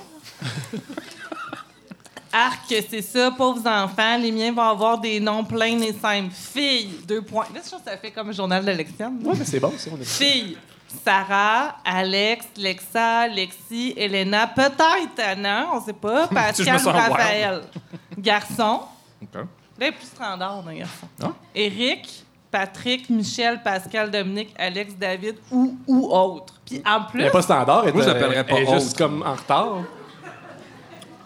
parce que c'est- C'est des noms de mon. C'est des noms de mon oncle, on va se le dire. là. Des, des néo-mononcles, là. Puis elle elle en disant un peu de respect pour l'enfant, maudite marde, avec trois émoticônes qui pleurent de rire. Moi, j'en Pas- aurais, pas sûr qu'elle rit, j'en attends. aurais un dernier, moi. Ben vas-y, paye-toi Ouais, la traite. je vais y aller. C'est euh, c'est Phil Tito. Tito, c'était le prénom d'un frère de Michael Jackson. C'est vrai? Ah, Tito Jackson. Je n'ai pas connu celle-là. Pas grave. Ils savent vraiment plus quoi inventer, je crois. Tant qu'à y être, nommez votre enfant avec un chiffre ou pourquoi pas l'appeler Scalène comme le triangle. LOL. Blu-ray. Vous autres, est-ce que vous assumez vraiment les noms de vos enfants? Big time, moi. Ben oui, je les assume bien. Mais, mais, mais moi, j'ai. pas le de plus avec- Même le plus vieux, qui s'appelle Bory. Mais au moins, c'est B-O-R-I. Tu sais, il y a- y a- Ah, c'est pas B-O-H-R, trait d'union, E-E, mettons. Mais moi, je prends plaisir à l'appeler Boris. Même si je sais que c'était pas votre intention. Ben, moi, je t'appelle le petit con. Moi, c'est ça. Non, mais. Ben, ton fils s'appelle Clovis? Ouais, Clovis, c'est mon dernier, mais en fait, euh, je trouvais que c'était assez, ben pas banal, mais euh, je pensais que c'était plus commun que ça. Ouais. Puis ça, les gens, ah ouais, Clovis, comment t'écris ça? Ben, me semble que c'est évident, mais peut-être parce que je m'appelle Francis. Mais toi, je prends mon miroir. Euh, T'as deux enfants qui commencent par la lettre V. Ouais. C'est un statement. Non, mais j'ai passé, mais j'ai eu ma fille en deuxième. Puis quand j'étais jeune, je voulais vraiment l'appeler comme la petite fille dans l'été de mes 11 ans, même si je sais que c'est pas un chef-d'œuvre. C'était My Girl à l'époque? Elle s'appelle donc Veda, comme la petite Veda dans le film. Mais ouais. Moi, je pensais que t'avais inventé ce nom-là pour vrai. Ben, c'est parce que t'es Pour pas... être vraiment funky comme T'es pas né... Oui, t'es né en 85 pour euh, Ouais. Ben, Non, ouais, on se connaissait pas. Ben, on Ah, À votre ouais, naissance? Non, mais en fait, ça, je commence à par rapport. Non, ça prend pas. Ça a vraiment pas rapport. Hey, Mais je- c'est souvent des filles de T'as pas mon choisi âge tes qui me prénoms disent à la quelque naissance, hein. Veda, ah ouais, Veda, l'été de mon ans, la dague qui change de couleur, les gars. Ah ouais, moi, Clovis, ah oui, le roi de l'époque des Méringiens qui décapitait des gens. On Ouais, s'est c'est ça, même Clovis. monde. C'est ça. C'est pas Mérovingien. En tout cas, ça n'a pas d'importance. Méra- mais- Mérovingien. Ouais. En tout cas, Clovis, dans le fond, c'était euh, c'est la- c'était Louis. En fait, Louis, euh, Clovis est devenu Louis parce que, dans le fond, Il s'est rendu compte que c'était un nom de marde. Non, non, je m'excuse, je m'excuse. que le V, c'est un U comme, tu sais, les- Ok. dans les lettres romaines, dans les lettres romaines, euh, le V. Comme Clouis. Clouis, c'est ça. En tout cas. Hey, euh, je, je tiens, je tiens juste à T'as-tu un en, en dernier? dire. Ouais, ben rapidement, c'est Sylvain qui nous dit Mon fils se nomme Maverick, je crois que c'est la bonne façon de l'autographier. Lui, ça, il a fait du bien de partager ça. Mais moi, je, je lis Sylvain avec derrière. un A? oui. Derrière ça, ce que je lis, c'est que le gars. Puis moi, je suis d'accord un petit peu avec lui. tu sais. Le- les prénoms, à la limite, je veux dire, tu as le droit d'appeler ton enfant comme tu veux. Là, tu sais. Mais si tu choisis un nom qui existe déjà, t'es mieux de l'orthographier comme du monde. Parce que je, je sais de quoi je parle. Se faire parler de son prénom, moi, c'est Paul-Antoine. ok? Je me fais appeler Marc-Antoine, Marc-Étienne, Charles-Étienne, Pierre-Alexandre, Paul-André, euh, tous les jours. Puis je, je vis avec, c'est comme un peu un, un trait de ma personnalité. Mais si tu t'appelles. euh, un exemple que j'ai en tête, c'est Jessica. Jessie, trait d'union, K. Qu'est-ce qu'est-ce que ça donne? Elle s'appelle Jessica. Écrit Jessica. Si tu veux faire quelque chose de flyé, appelle-la Benenka, mettons. Là, là, là, tu peux mettre un trait d'union parce que tu dis, moi, dans mon monde imaginaire à moi, ça s'écrit de même Benenka, tu sais. Mais appelle-la pas Jessica que t'écris autrement. C'est parce que c'est pas rendre service à ton enfant, mettons. Mais, en même temps, si tu le fais, fais-le, ton enfant, il va être plus fort, tu sais, puis il va... On est content que tu te sois offert un édito à toi aussi aujourd'hui. C'est fait! Paul-Antoine Martel, mesdames et Merci! messieurs. Champion en matière de prénoms. C'est déjà Et c'est ce qui complète ce sixième épisode de Qu'en pensez-vous? Ben non. Suivez-nous sur Facebook ou à quenpensez-vous.com ou même sur votre application balado préférée. Merci à nos invités aujourd'hui, les Denis Drolet, Sébastien Dubé, Vincent Léonard. Merci à nos partenaires, la Société Saint-Jean-Baptiste de l'Abitibi-Témiscamingue, la microbrasserie Le Prospecteur, Honda de Val-d'Or, le Frima, Marie-Claude Robert, photographe, et Atama Productions. À la narration, notre ami Yolette Lévy. Merci à Bernard Boulanger, le carabine, à l'image sonore, Jayanne Lamarche à l'accueil, François Lachapelle à la technique, Benjamin Turcotte à la recherche, à la régie, Stéphanie Poitras et Sophie de Cartel. Merci à mes deux babes, Geneviève Bellin, Paul-Antoine Martel. Et à vous, cher public qui achète les billets en trois minutes. Merci beaucoup.